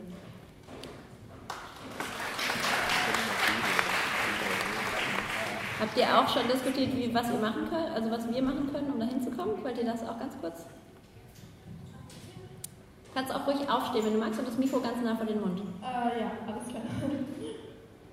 so, also meine Gruppe ist quasi hier, wir waren hier zu viert und ähm, wir haben es alles ein bisschen schwammiger gehalten und aber wir haben trotzdem sehr weit, äh, relativ weit gekommen, denke ich, und haben uns gut austauschen können. Ähm, wir stellen uns eine klimagerechte Welt vor. Wir haben unter Klimagerechtigkeit quasi vor allem die Gerechtigkeit zwischen ähm, ja, armen Menschen und reichen Menschen gesehen, dass das ausgeglichen werden muss und dass da ein Aufbruch äh, von diesen Strukturen stattfinden muss und dass ähm, das aber sehr, sehr schwer ist, weil diese, diese Komplexität einfach sehr schwer zu durchdringen ist quasi.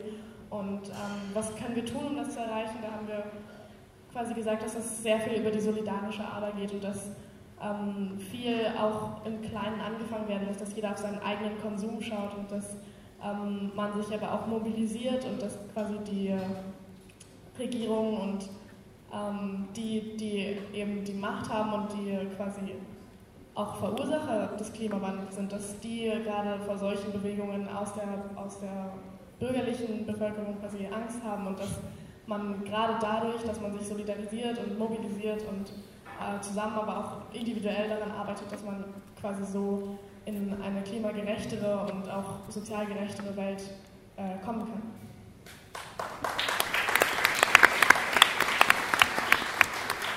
Ja, cool, vielen Dank. Gibt es noch andere Gruppen, die noch ähm, ergänzen wollen?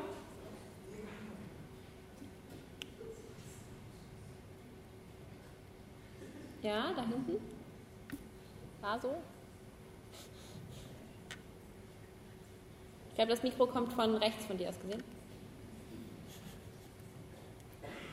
Also ich habe ehrlich gesagt keine Antworten, sondern ich habe, je mehr ich nach Antworten gesucht habe, immer mehr Fragen gehabt und ähm, jetzt auch ganz konkret eine Frage zu euch oder eine Frage, die ich mir stelle. Ähm, ich bin auch ein ganz großer Fan von mehr Gerechtigkeit und ich finde das total wichtig, dass ähm, diese wahnsinnige Diskrepanz zwischen Arm und Reich mehr ausgeglichen wird. Und gleichzeitig habe ich dann die Befürchtung, wir wollen ja nicht alle jetzt ärmer werden, wenn aber die anderen Menschen alle reicher werden und dann den gleichen Konsum haben wollen wie wir, ist das auch wieder nicht klimatauglich. Und das heißt, die Frage, die sich mir immer wieder stellt, ist, wie kriegen wir das hin, dass wir Reichtum einfach mal anders definieren, also eben nicht über immer mehr Konsum.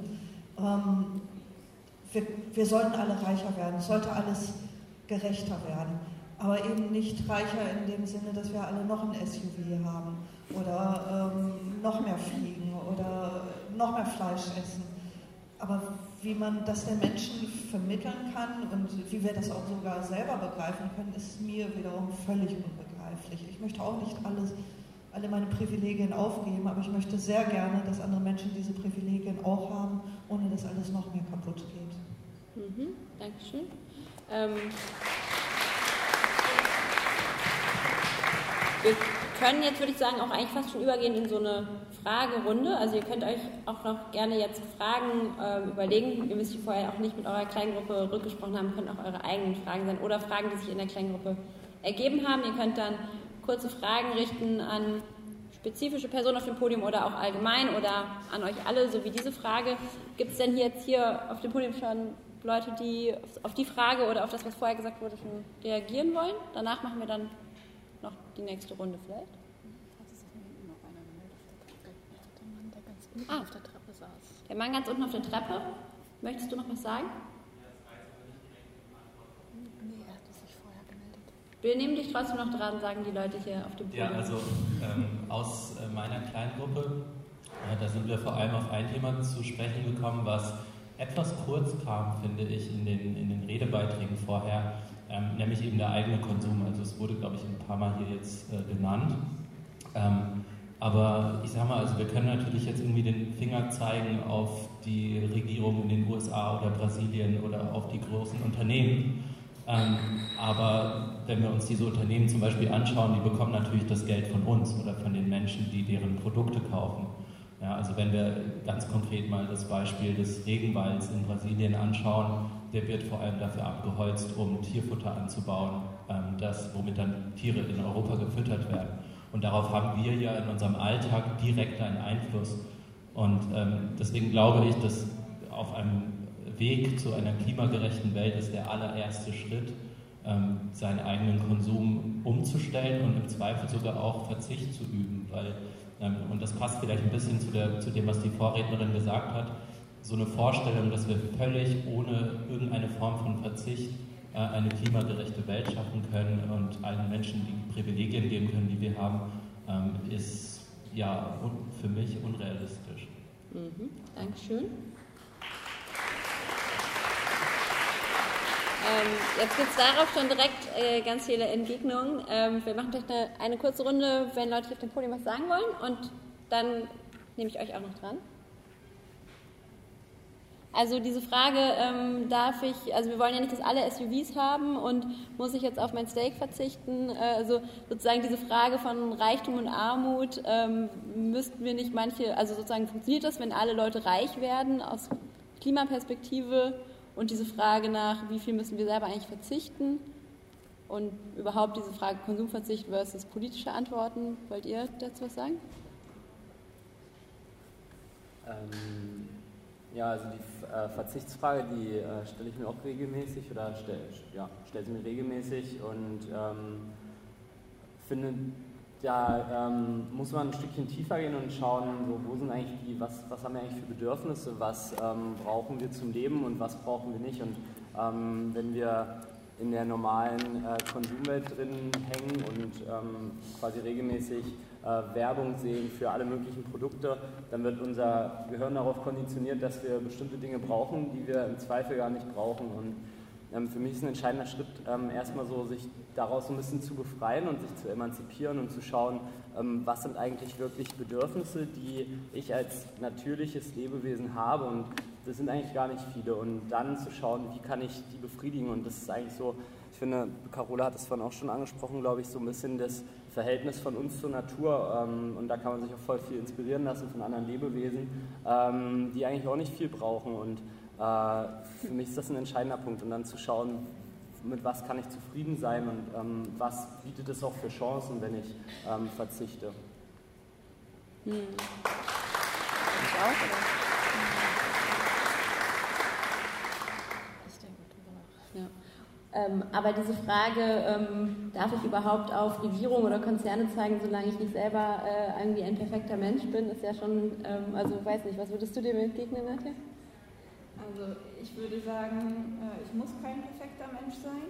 Ähm, ich, äh, genau, ich habe, ähm, ich suche die Antworten schon eher in, in, in, der Frage nach dem System, was dahinter steht. Ich finde es auch wichtig, also keine Ahnung, ich habe mich irgendwann entschieden, ne, vegan zu leben und ähm, kann da vielleicht klein, irgendwie ein klein was tun und fühle mich damit dann irgendwie auch, auch besser oder so, aber äh, ich finde dahinter, genau, steckt ja irgendwie eine Systemfrage. Tobi hat es angeschnitten, ihr habt es selber angeschnitten, ne? ein System, was uns äh, suggeriert durch Werbung, äh, durch all, all, die Konsumgüter, die überall eingepriesen werden, äh, dass ich mehr brauche, dass ich mehr brauche, aber auch ein System, was irgendwie suggeriert, dass ich irgendwie finanziell ähm, reich werde, aber mir gar nicht irgendwie anbietet, dass es andere Dinge äh, gibt oder andere Werte oder was auch immer, die ähm, auch sowas wie ja, Wohlbefinden oder Reichtum und so weiter ähm, äh, suggerieren.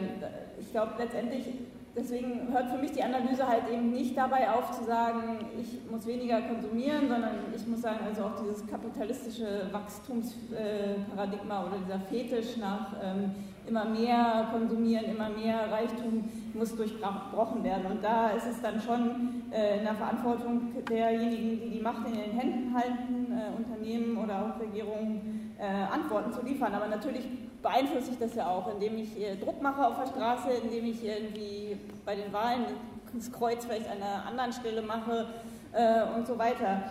Ich ähm, ich finde es immer ein bisschen schwierig, also weil, weil wenn die Diskussion dann so schnell dahin geht, eigentlich muss ich für mich selbst äh, anfangen, wenn ich eigentlich gar nicht die Möglichkeiten habe. Ich weiß ja gar nicht, was alles in so einem Produkt äh, drinsteckt. Ne? Also zum Beispiel da auch zu fordern, dass da mehr Transparenz besteht. Äh, wo kommt dieses Produkt her, unter was für Bedingungen wurde es produziert, welche Rohstoffe drin, sind da drin, unter was für Bedingungen wurden diese Rohstoffe gewonnen. Also das ist auch ganz, ne? also die Frage von, von Menschenrechten, sozialen Standards. Ähm, da dann auch durchaus vielleicht zum Beispiel die Gewerkschaft, in der ich organisiert bin, in die Verantwortung zu nehmen und zu sagen, hey, guckt euch doch mal, gibt es gerade eine Initiative, ähm, Lieferkettengesetz, also entlang der kompletten Lieferkette eines Produkts wirklich bestimmte Standards einzufordern, ein System zu fordern, was da äh, wirklich Antworten liefert. Das finde ich äh, schon wichtig. Wir hatten auch eine intensive Auseinandersetzung, ob jetzt das Konzept der Flugscham zum Beispiel die richtige Antwort ist. Also das auch sich, sich Schämens dafür, dass ich konsumiere.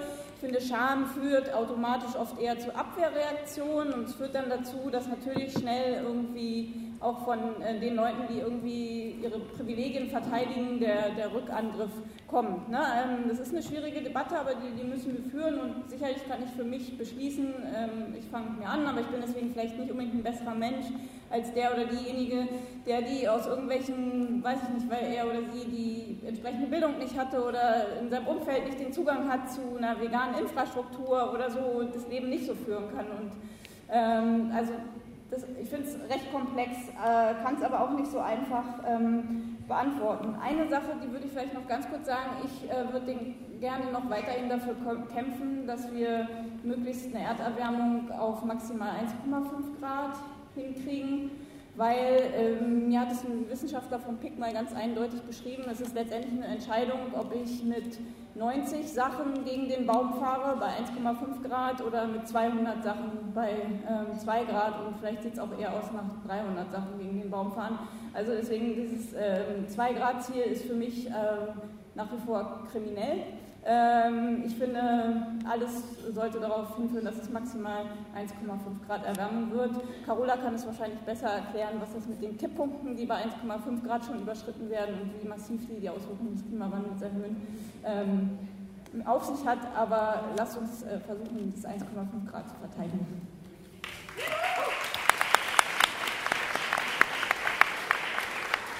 Aber vielleicht nochmal ganz kurz zu dieser Frage, die aufkam, so wir, die wir von irgendwie Industrialisierung und so weiter äh, total profitieren, steht es uns zu, Menschen in, ähm, im globalen Süden zu sagen, ihr könnt doch jetzt nicht irgendwie so, so, reich werden, ihr dürft euch jetzt keine SUVs kaufen, ihr dürft jetzt nicht fliegen, weil das ist schlecht fürs Klima. Ähm, das ist ja so ein bisschen die Frage, die da, die da aufkam. Wollt ihr irgendwer dazu noch was sagen?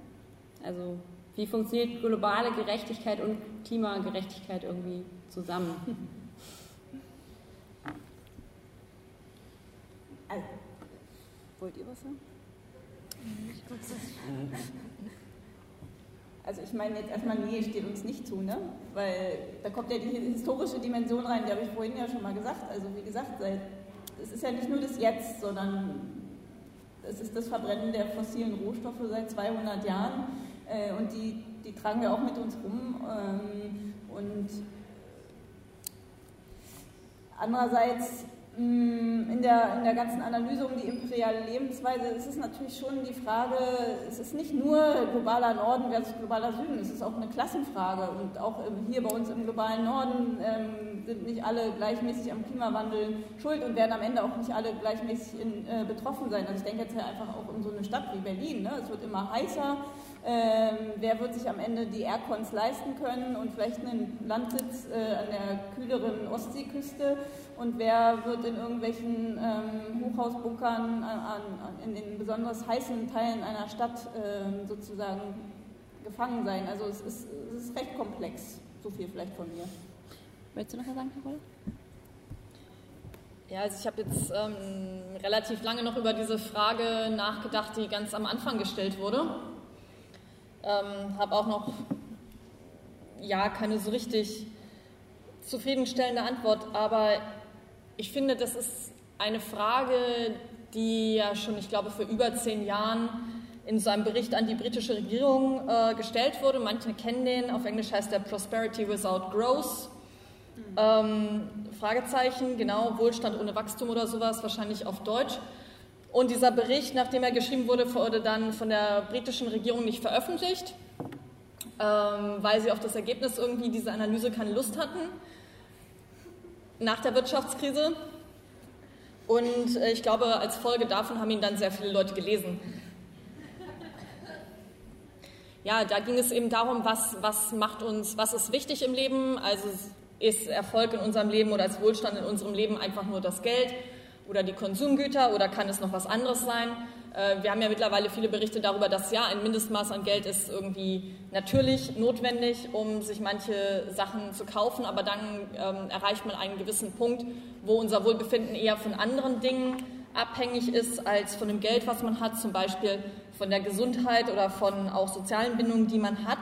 Also es ist eigentlich klar, dass wir auch bei weniger Ressourcenkonsum äh, möglicherweise zufrieden sein könnten und das natürlich von der Gesellschaft abhängt, in der wir uns befinden. Wenn wir uns fragen, ähm, ja, wollen wir verzichten, das ist natürlich ähm, der Knackpunkt. Man muss aber die Fakten sehen, also die Ökosysteme kollabieren. Ne? Wir verbrauchen zu viel. Wir haben ja diesen Earth Overshoot Day am, am 29. Juli. Das heißt, wir müssen uns anders strukturieren. Die Frage ist eigentlich nur, ob wir das in gewisser Weise eben freiwillig machen. Das ist die Frage, die, glaube ich, gestellt wurde.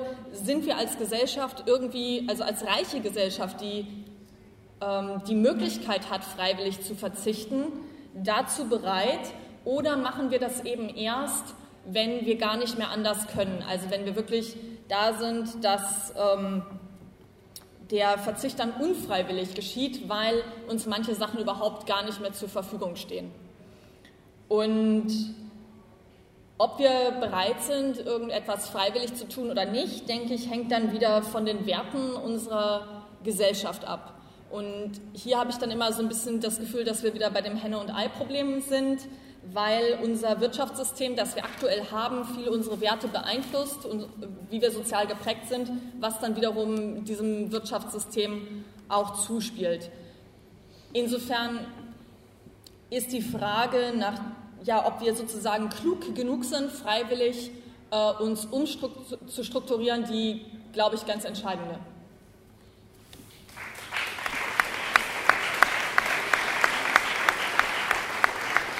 Wir würden vielleicht noch so drei Fragen sammeln aus dem Publikum und die dann nochmal beantworten. Ähm, hier vorne und da hinten gab es auch noch eine Meldung. Aber genau, erstmal hier vorne und dann da.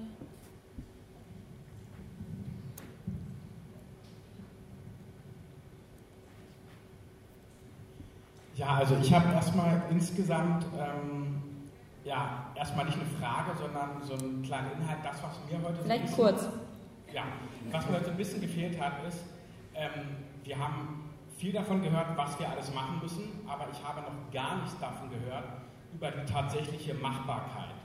Und die Machbarkeit ist einfach in unserer Gesellschaft so, dass man weiß, das Grundprinzip ist leider Gottes bei den Durchschnittsmenschen, den wir zuhauf haben, jedes Individuum schlägt nach der persönlichen Nutzenmaximierung.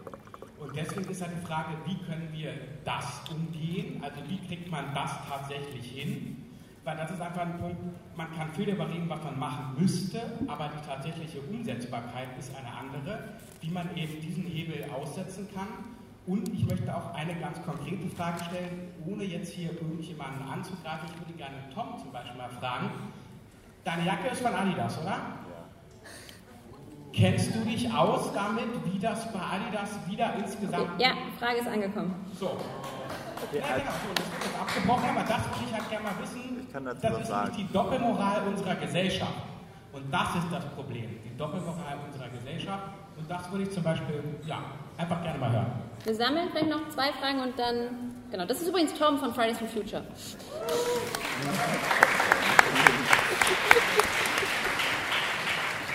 Da hinten gab es auf jeden Fall noch eine Frage.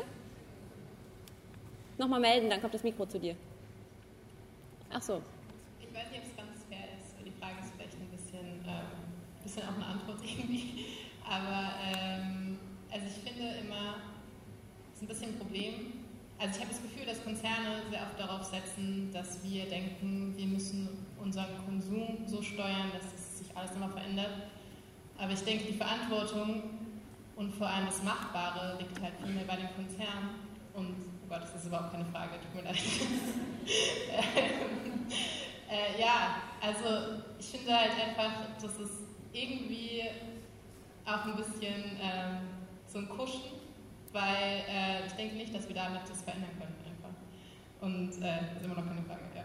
Trotzdem akzeptiert, danke. Dann gab es da hinten noch eine Meldung.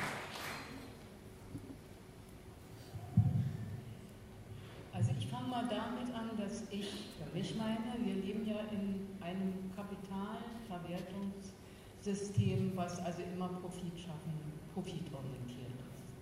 Und ich möchte ganz kurz an Greta erinnern, die am Brandenburger Tor ganz kurz eine Rede gehalten hat und zum Schluss für mich das Wichtigste gesagt hat, ja, worüber, worüber wir nachdenken müssen, wenn es mit diesem System nicht zu schaffen ist, müssen wir über ein anderes System nachdenken. Und das ist für mich auch die allerwichtigste Frage. Und jetzt die Frage an alle, die da vorne sitzen und mit Wissenschaftlern zusammenkommen, interessiert mich, gibt es Wissenschaftler, die darüber nachdenken, wie man ohne Kriege aus diesem System rauskommt, denn die Kriege sind ja auch, werden ja auch nur geführt, um wieder Profit und, und, und äh, zu schaffen wie man, also einfach Überlegungen, überlegen Wissenschaftler darüber. Gibt es Gesellschafts- oder Geschichtswissenschaftler, die Sie kennen, die eine Vorstellung von einem System haben, so wir alle ein bisschen genügsamer geworden sind, wo man am Ende im Einverständnis mit der Natur leben kann? Mhm, vielen Dank. Okay, ich glaube, wenn wir es schaffen, diese Frage heute einfach zu beantworten, dann ähm, haben wir schon einiges geschafft. Vielleicht fangen wir an mit dieser Konsumkritikfrage nochmal, die von hier vorne aufkam. Und dann beantworten, versuchen wir diese Frage nach dem, äh, nach dem anderen Gesellschaftssystem ähm, und welche Konzepte es dafür gibt, noch zu beantworten. Ähm, genau, Tom von Fridays for Future. Ähm, du wolltest uns eigentlich gleich noch erzählen, was ihr für den Global Strike am 20.09. plant, aber genau, sag doch erstmal was zur Konsumkritik. Ähm, also erstmal ist es ja total legitim, dass ich jetzt hier oben sitze, irgendwie als weißer hetero-cis-Mann mit einem Statussymbol, was irgendwie Adidas ist, was sich so etabliert hat, dass das als solches wahrgenommen wird. Ähm, man muss da kurz als Rechtfertigung, man kommt ja mal in diese Rechtfertigungsmaschinerie ähm, da rein, das habe ich nicht neu erworben, sondern in einem Second-Hand-Laden so. Äh, das heißt aber nicht, dass das unbedingt das verbessert, da sind immer noch Kritikpunkte anzuführen. Aber deswegen würde ich für mich persönlich diese ähm, Individualismus und individuelle ähm, Konsumverhalten Frage habe ich ähm, mittlerweile relativ eindeutig beantwortet. Und zwar glaube ich, dass wir nicht mehr bei diesen großen Fragen, vor der wir stehen, diese Fahrt, nehmen wir 1,5 noch gerade so mit oder nicht, ähm, uns damit aufhalten können, ob ich jetzt diesen Pullover trage oder einen anderen, der eben ähm, ja aus was auch immer dann die beste Lösung wäre. Ähm, ich glaube, dass individuelle Verhaltenskosmetik, nenne ich es mal, ähm, und ähm, Politik reformt Kosmetik nicht mehr ausreicht, sondern wir brauchen irgendwie strukturelle, essentielle Veränderungen und der individuelle Weg davon ist, ist der Weg in den Aktivismus, der eben die politische Stimme wahrt, die, die wir haben. Und das ist, glaube ich, eine ganz gute Überleitung, gleich auch nochmal zum Global Strike.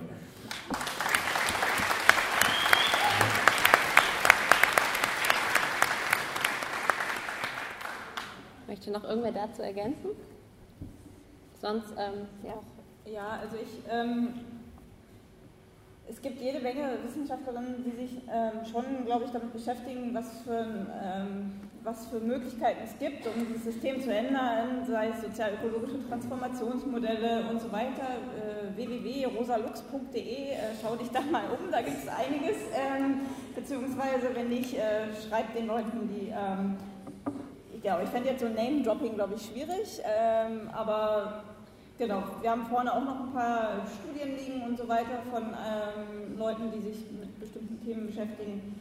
Äh, gibt es ja, gibt sicherlich diverse Ideen über Postwachstum zum Beispiel, äh, über äh, ja, genau, äh, Transformationsmodelle und sie gehen eigentlich alle davon aus, dass es ohne Kriege ablaufen kann. Aber die Kriege bestehen ja auch im System jetzt. Ne? Und wir wollen ja hin zu einem System, wo es die nicht mehr gibt. Und das finde ich ist auch jetzt sozusagen, also ich finde es total wichtig, was du gesagt hast mit diesem, äh, die Schuld auf das Individuum äh, bringen, das bringt uns nicht weiter, sondern äh, einzustehen und einzufordern, dass es ein grundsätzlich anderes System gibt. Weil wer suggeriert mir denn, also ich denke, ich lebe freiwillig in diesem System, aber ich habe doch eigentlich überhaupt gar keine andere Wahl, als in diesem System zu leben. Und ähm, diese, diese Frage von Freiwilligkeit ist da, finde ich, so ein bisschen äh, hinfällig, weil ich konsumiere ja auch, ich denke, das tue ich freiwillig, aber eigentlich bin ich die ganze Zeit bombardiert von irgendwelchen Suggestionen, dass ich irgendwas Schönes brauche und so weiter. Wie wäre es denn mal einen kleinen Schritt, zum Beispiel jetzt, ähm, ich habe jetzt hier meinen äh, Sticker nicht da, aber zum Beispiel Berlin werbefrei, dass wir einfach sagen, wir verbieten Werbung im öffentlichen Raum. Das könnte ja schon mal auch schon mal damit anfangen. Also es gibt, glaube ich, viele kleine Möglichkeiten, aber natürlich muss immer dahinter stehen, äh, dieses kapitalistische äh, Verwertungsmodell zu hinterfragen und ähm, sich vom Wachstumsfetisch zu verabschieden.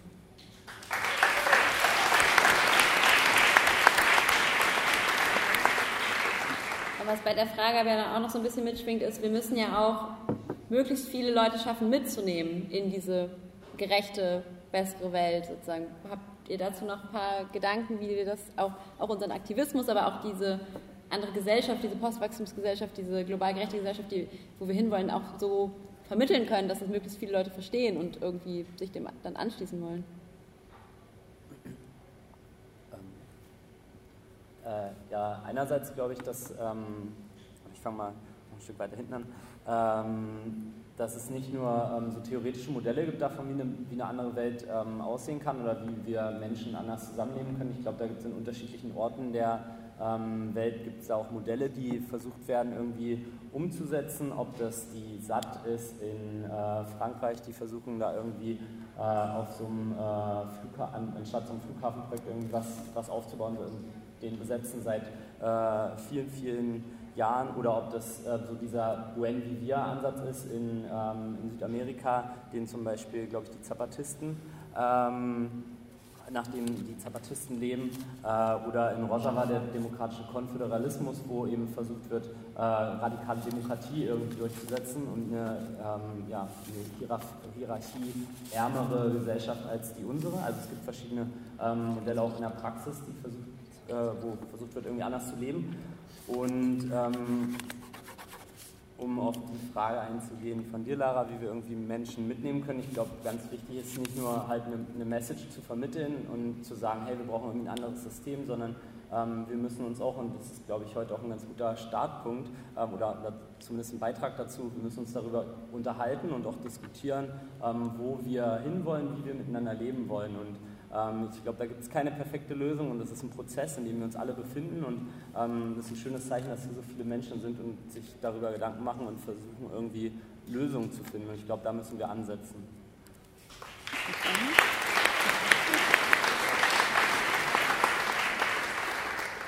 Okay, wir haben jetzt schon gehört, ähm, weniger individuelle Schuldzuweisung, mehr Aktivismus. Ähm, Tom von Fridays for Future wird uns jetzt nochmal vorstellen, was sozusagen die nächste Gelegenheit ist, für wirklich, glaube ich, alle, alle ähm, auf die Straße zu gehen fürs Klima. Ja, äh, ich weiß gar nicht, ob es die nächste ist. Jetzt am Wochenende sind auch wieder sehr ehrenwerte Proteste in Frankfurt. Also wer noch da die Möglichkeit hat, der IAA ein bisschen auf die Nerven zu gehen, ist auch dazu natürlich herzlich aufgerufen. Ähm, aber ich soll, oder ich möchte und ähm, soll ein bisschen Werbung machen für äh, nicht jetzt Freitag, sondern darauf die Woche Freitag, der 20.09.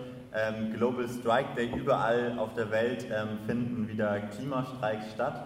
Ähm, wir in Deutschland und in Berlin sind jetzt schon seit über neun Monaten am Start und ähm, meistens waren es SchülerInnen, Studierende, ähm, weniger Azubis leider, aber junge, vor allem junge Menschen. Und äh, diesmal geht es darum, wirklich alle auf die Straße zu bringen. Das heißt, irgendwie ältere Generationen, aber auch andere ähm, gesellschaftliche Gruppen. Also Gewerkschaften sind dabei, ganz viele NGOs ähm, bekennen Farbe dabei. Ähm, wir haben Kirchenverbände äh, am Start und ähm, besonders wichtig ist natürlich im Rahmen dieser ähm, Veranstaltung zu nennen, dass wir unterschiedliche Blöcke haben. Die Blöcke sind über 20. Wir haben einen antirassistischen Block, wir haben ähm, einen Blog, einen äh, Feminismus-Blog und ähm, wir probieren da eben wirklich alle fürs Klima auf die Straße zu bringen die, und äh, da gemeinsam ähm, zu schauen, wie diese Gesellschaft eben auch aussehen kann. Also für uns ist das ein Höhepunkt der Streiks und gleichzeitig, glaube ich, ein Anfang, um diese ganzen Kämpfe besser zu vereinen. Äh, oder das hier ist der Anfang und wir nehmen das mit. ähm, und ganz wichtig ist, glaube ich, dass wir in diesem Raum, die meisten sind, glaube ich, schon interessiert ähm, und sind auch bereit weiterzugehen. Ähm, im, nach dem Global Strike, nach der Demonstration finden auch noch Aktionen des zivilen Ungehorsams statt. Ähm, ab 16 Uhr hinten liegen, glaube ich, Plakate, Flyer und weitere Informationen aus. Und ähm, genau, ihr seid alle herzlich eingeladen. Nehmt das Material mit, erzählt es euren Freunden, Omas. Ähm, meine ganze Familie freigenommen, habe ich gar nicht gedacht, ähm, aber ich habe sie auch überzeugt. Mhm. Ähm, und ihr schafft das, dass wir noch mehr sind als hier jetzt im Raum. Ich freue mich auf euch.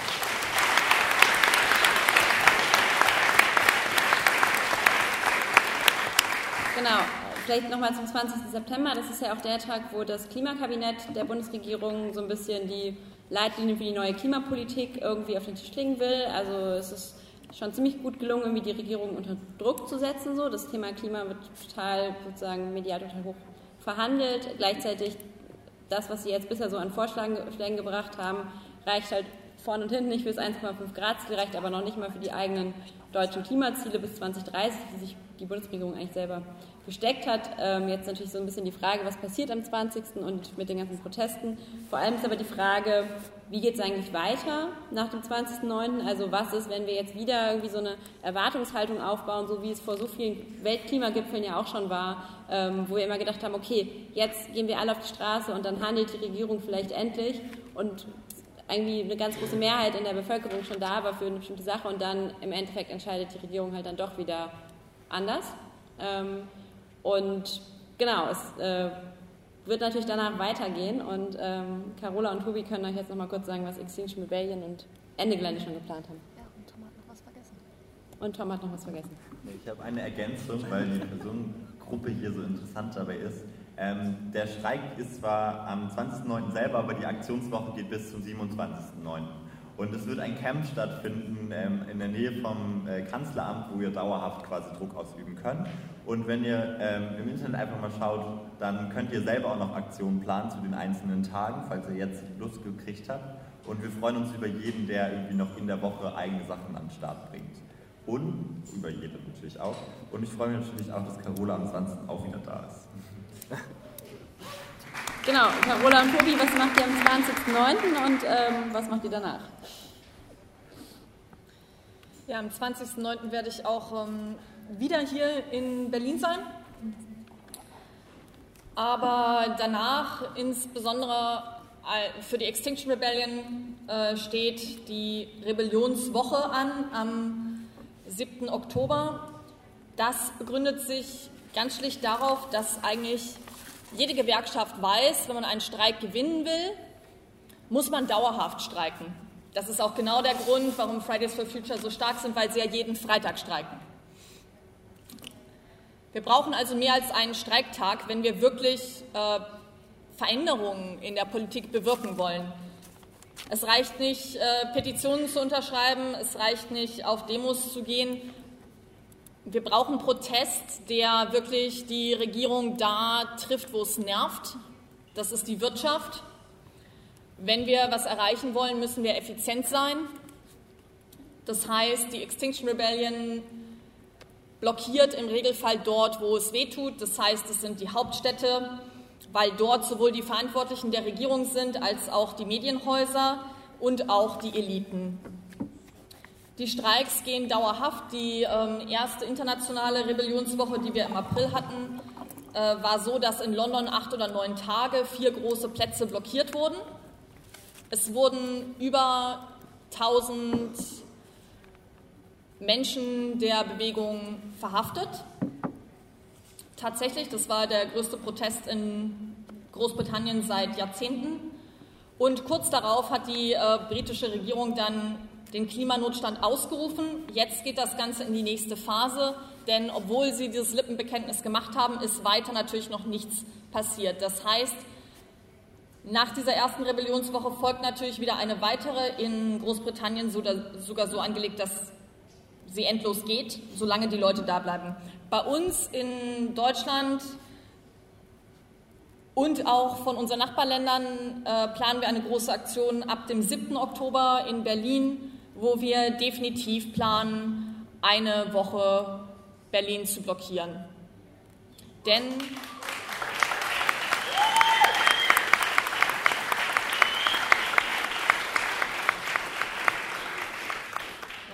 Denn der Streiktag am 20. kann wirklich nur der Anfang sein.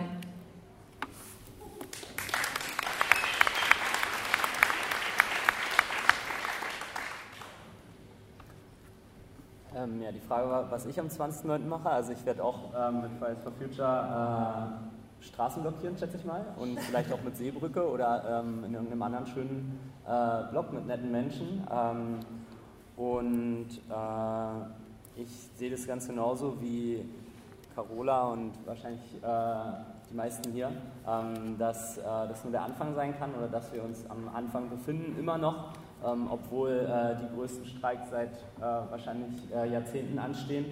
Ähm, ich bin auch dabei, dass das okay. weitergeht. genau, wir müssen äh, auf jeden Fall da, da weitermachen und wir als Ende Gelände ähm, haben uns dieses Jahr dafür entschieden, im Juni äh, ins Rheinland zu gehen und da gemeinsam mit Fridays for Future und alle Dörfer bleiben, ähm, eben den, ähm, den Anti-Kohle-Protest nochmal auf die Spitze zu treiben, haben mit 6000 Menschen ähm, Kohleinfrastruktur blockiert und äh, hatten aber immer im Hinterkopf, dass es ja auch noch das äh, das Braunkohlerevier in der Lausitz gibt und dass wir die Menschen oder nicht nur die Menschen dort, ähm, sondern auch den lokalen Widerstand ähm, nicht aus den Augen verlieren dürfen, weil da nämlich was so Kohleausstiegsgesetz äh, angeht, ähm, eben noch nicht so viel äh, geplant wird. Ähm, wir saßen in den letzten Wochen viel zusammen und haben gedacht, Mensch, eigentlich jetzt, wo der Tagebau Jenschwalde stillsteht, wäre es nochmal ein guter äh, Moment, den auch ähm, für immer und ewig äh, ja, abzuschalten, zuzulassen. Und darum gehen wir, und ich freue mich, dass ich das jetzt hier verkünden darf, äh, dieses Jahr noch mit Ende Gelände in die Lausitz.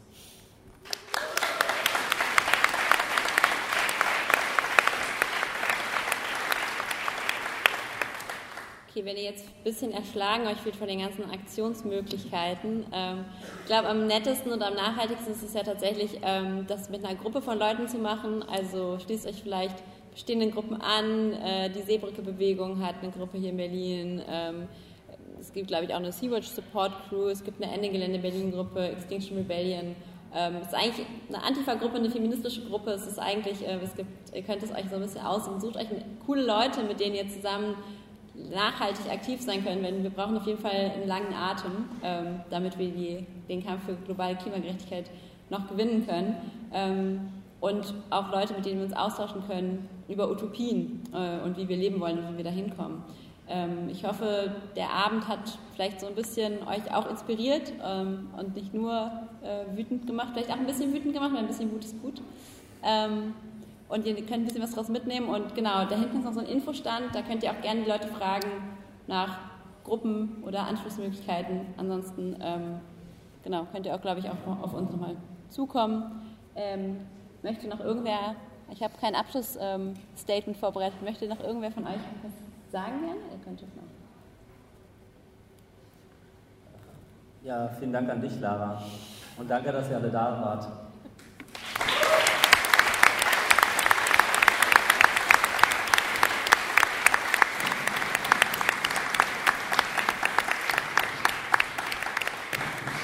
Ich habe noch eins. Ähm, wenn wir es jetzt zusammenschließen und wenn wir mit ganz vielen Leuten alle gemeinsam versuchen, die Klimakrise noch, noch, zu stoppen und eine richtig gerechte Welt aufzubauen, ist immer noch nicht ganz sicher, dass wir es auch wirklich schaffen. Aber wenn wir dann scheitern, dann scheitern wir wenigstens gemeinsam und nicht alleine.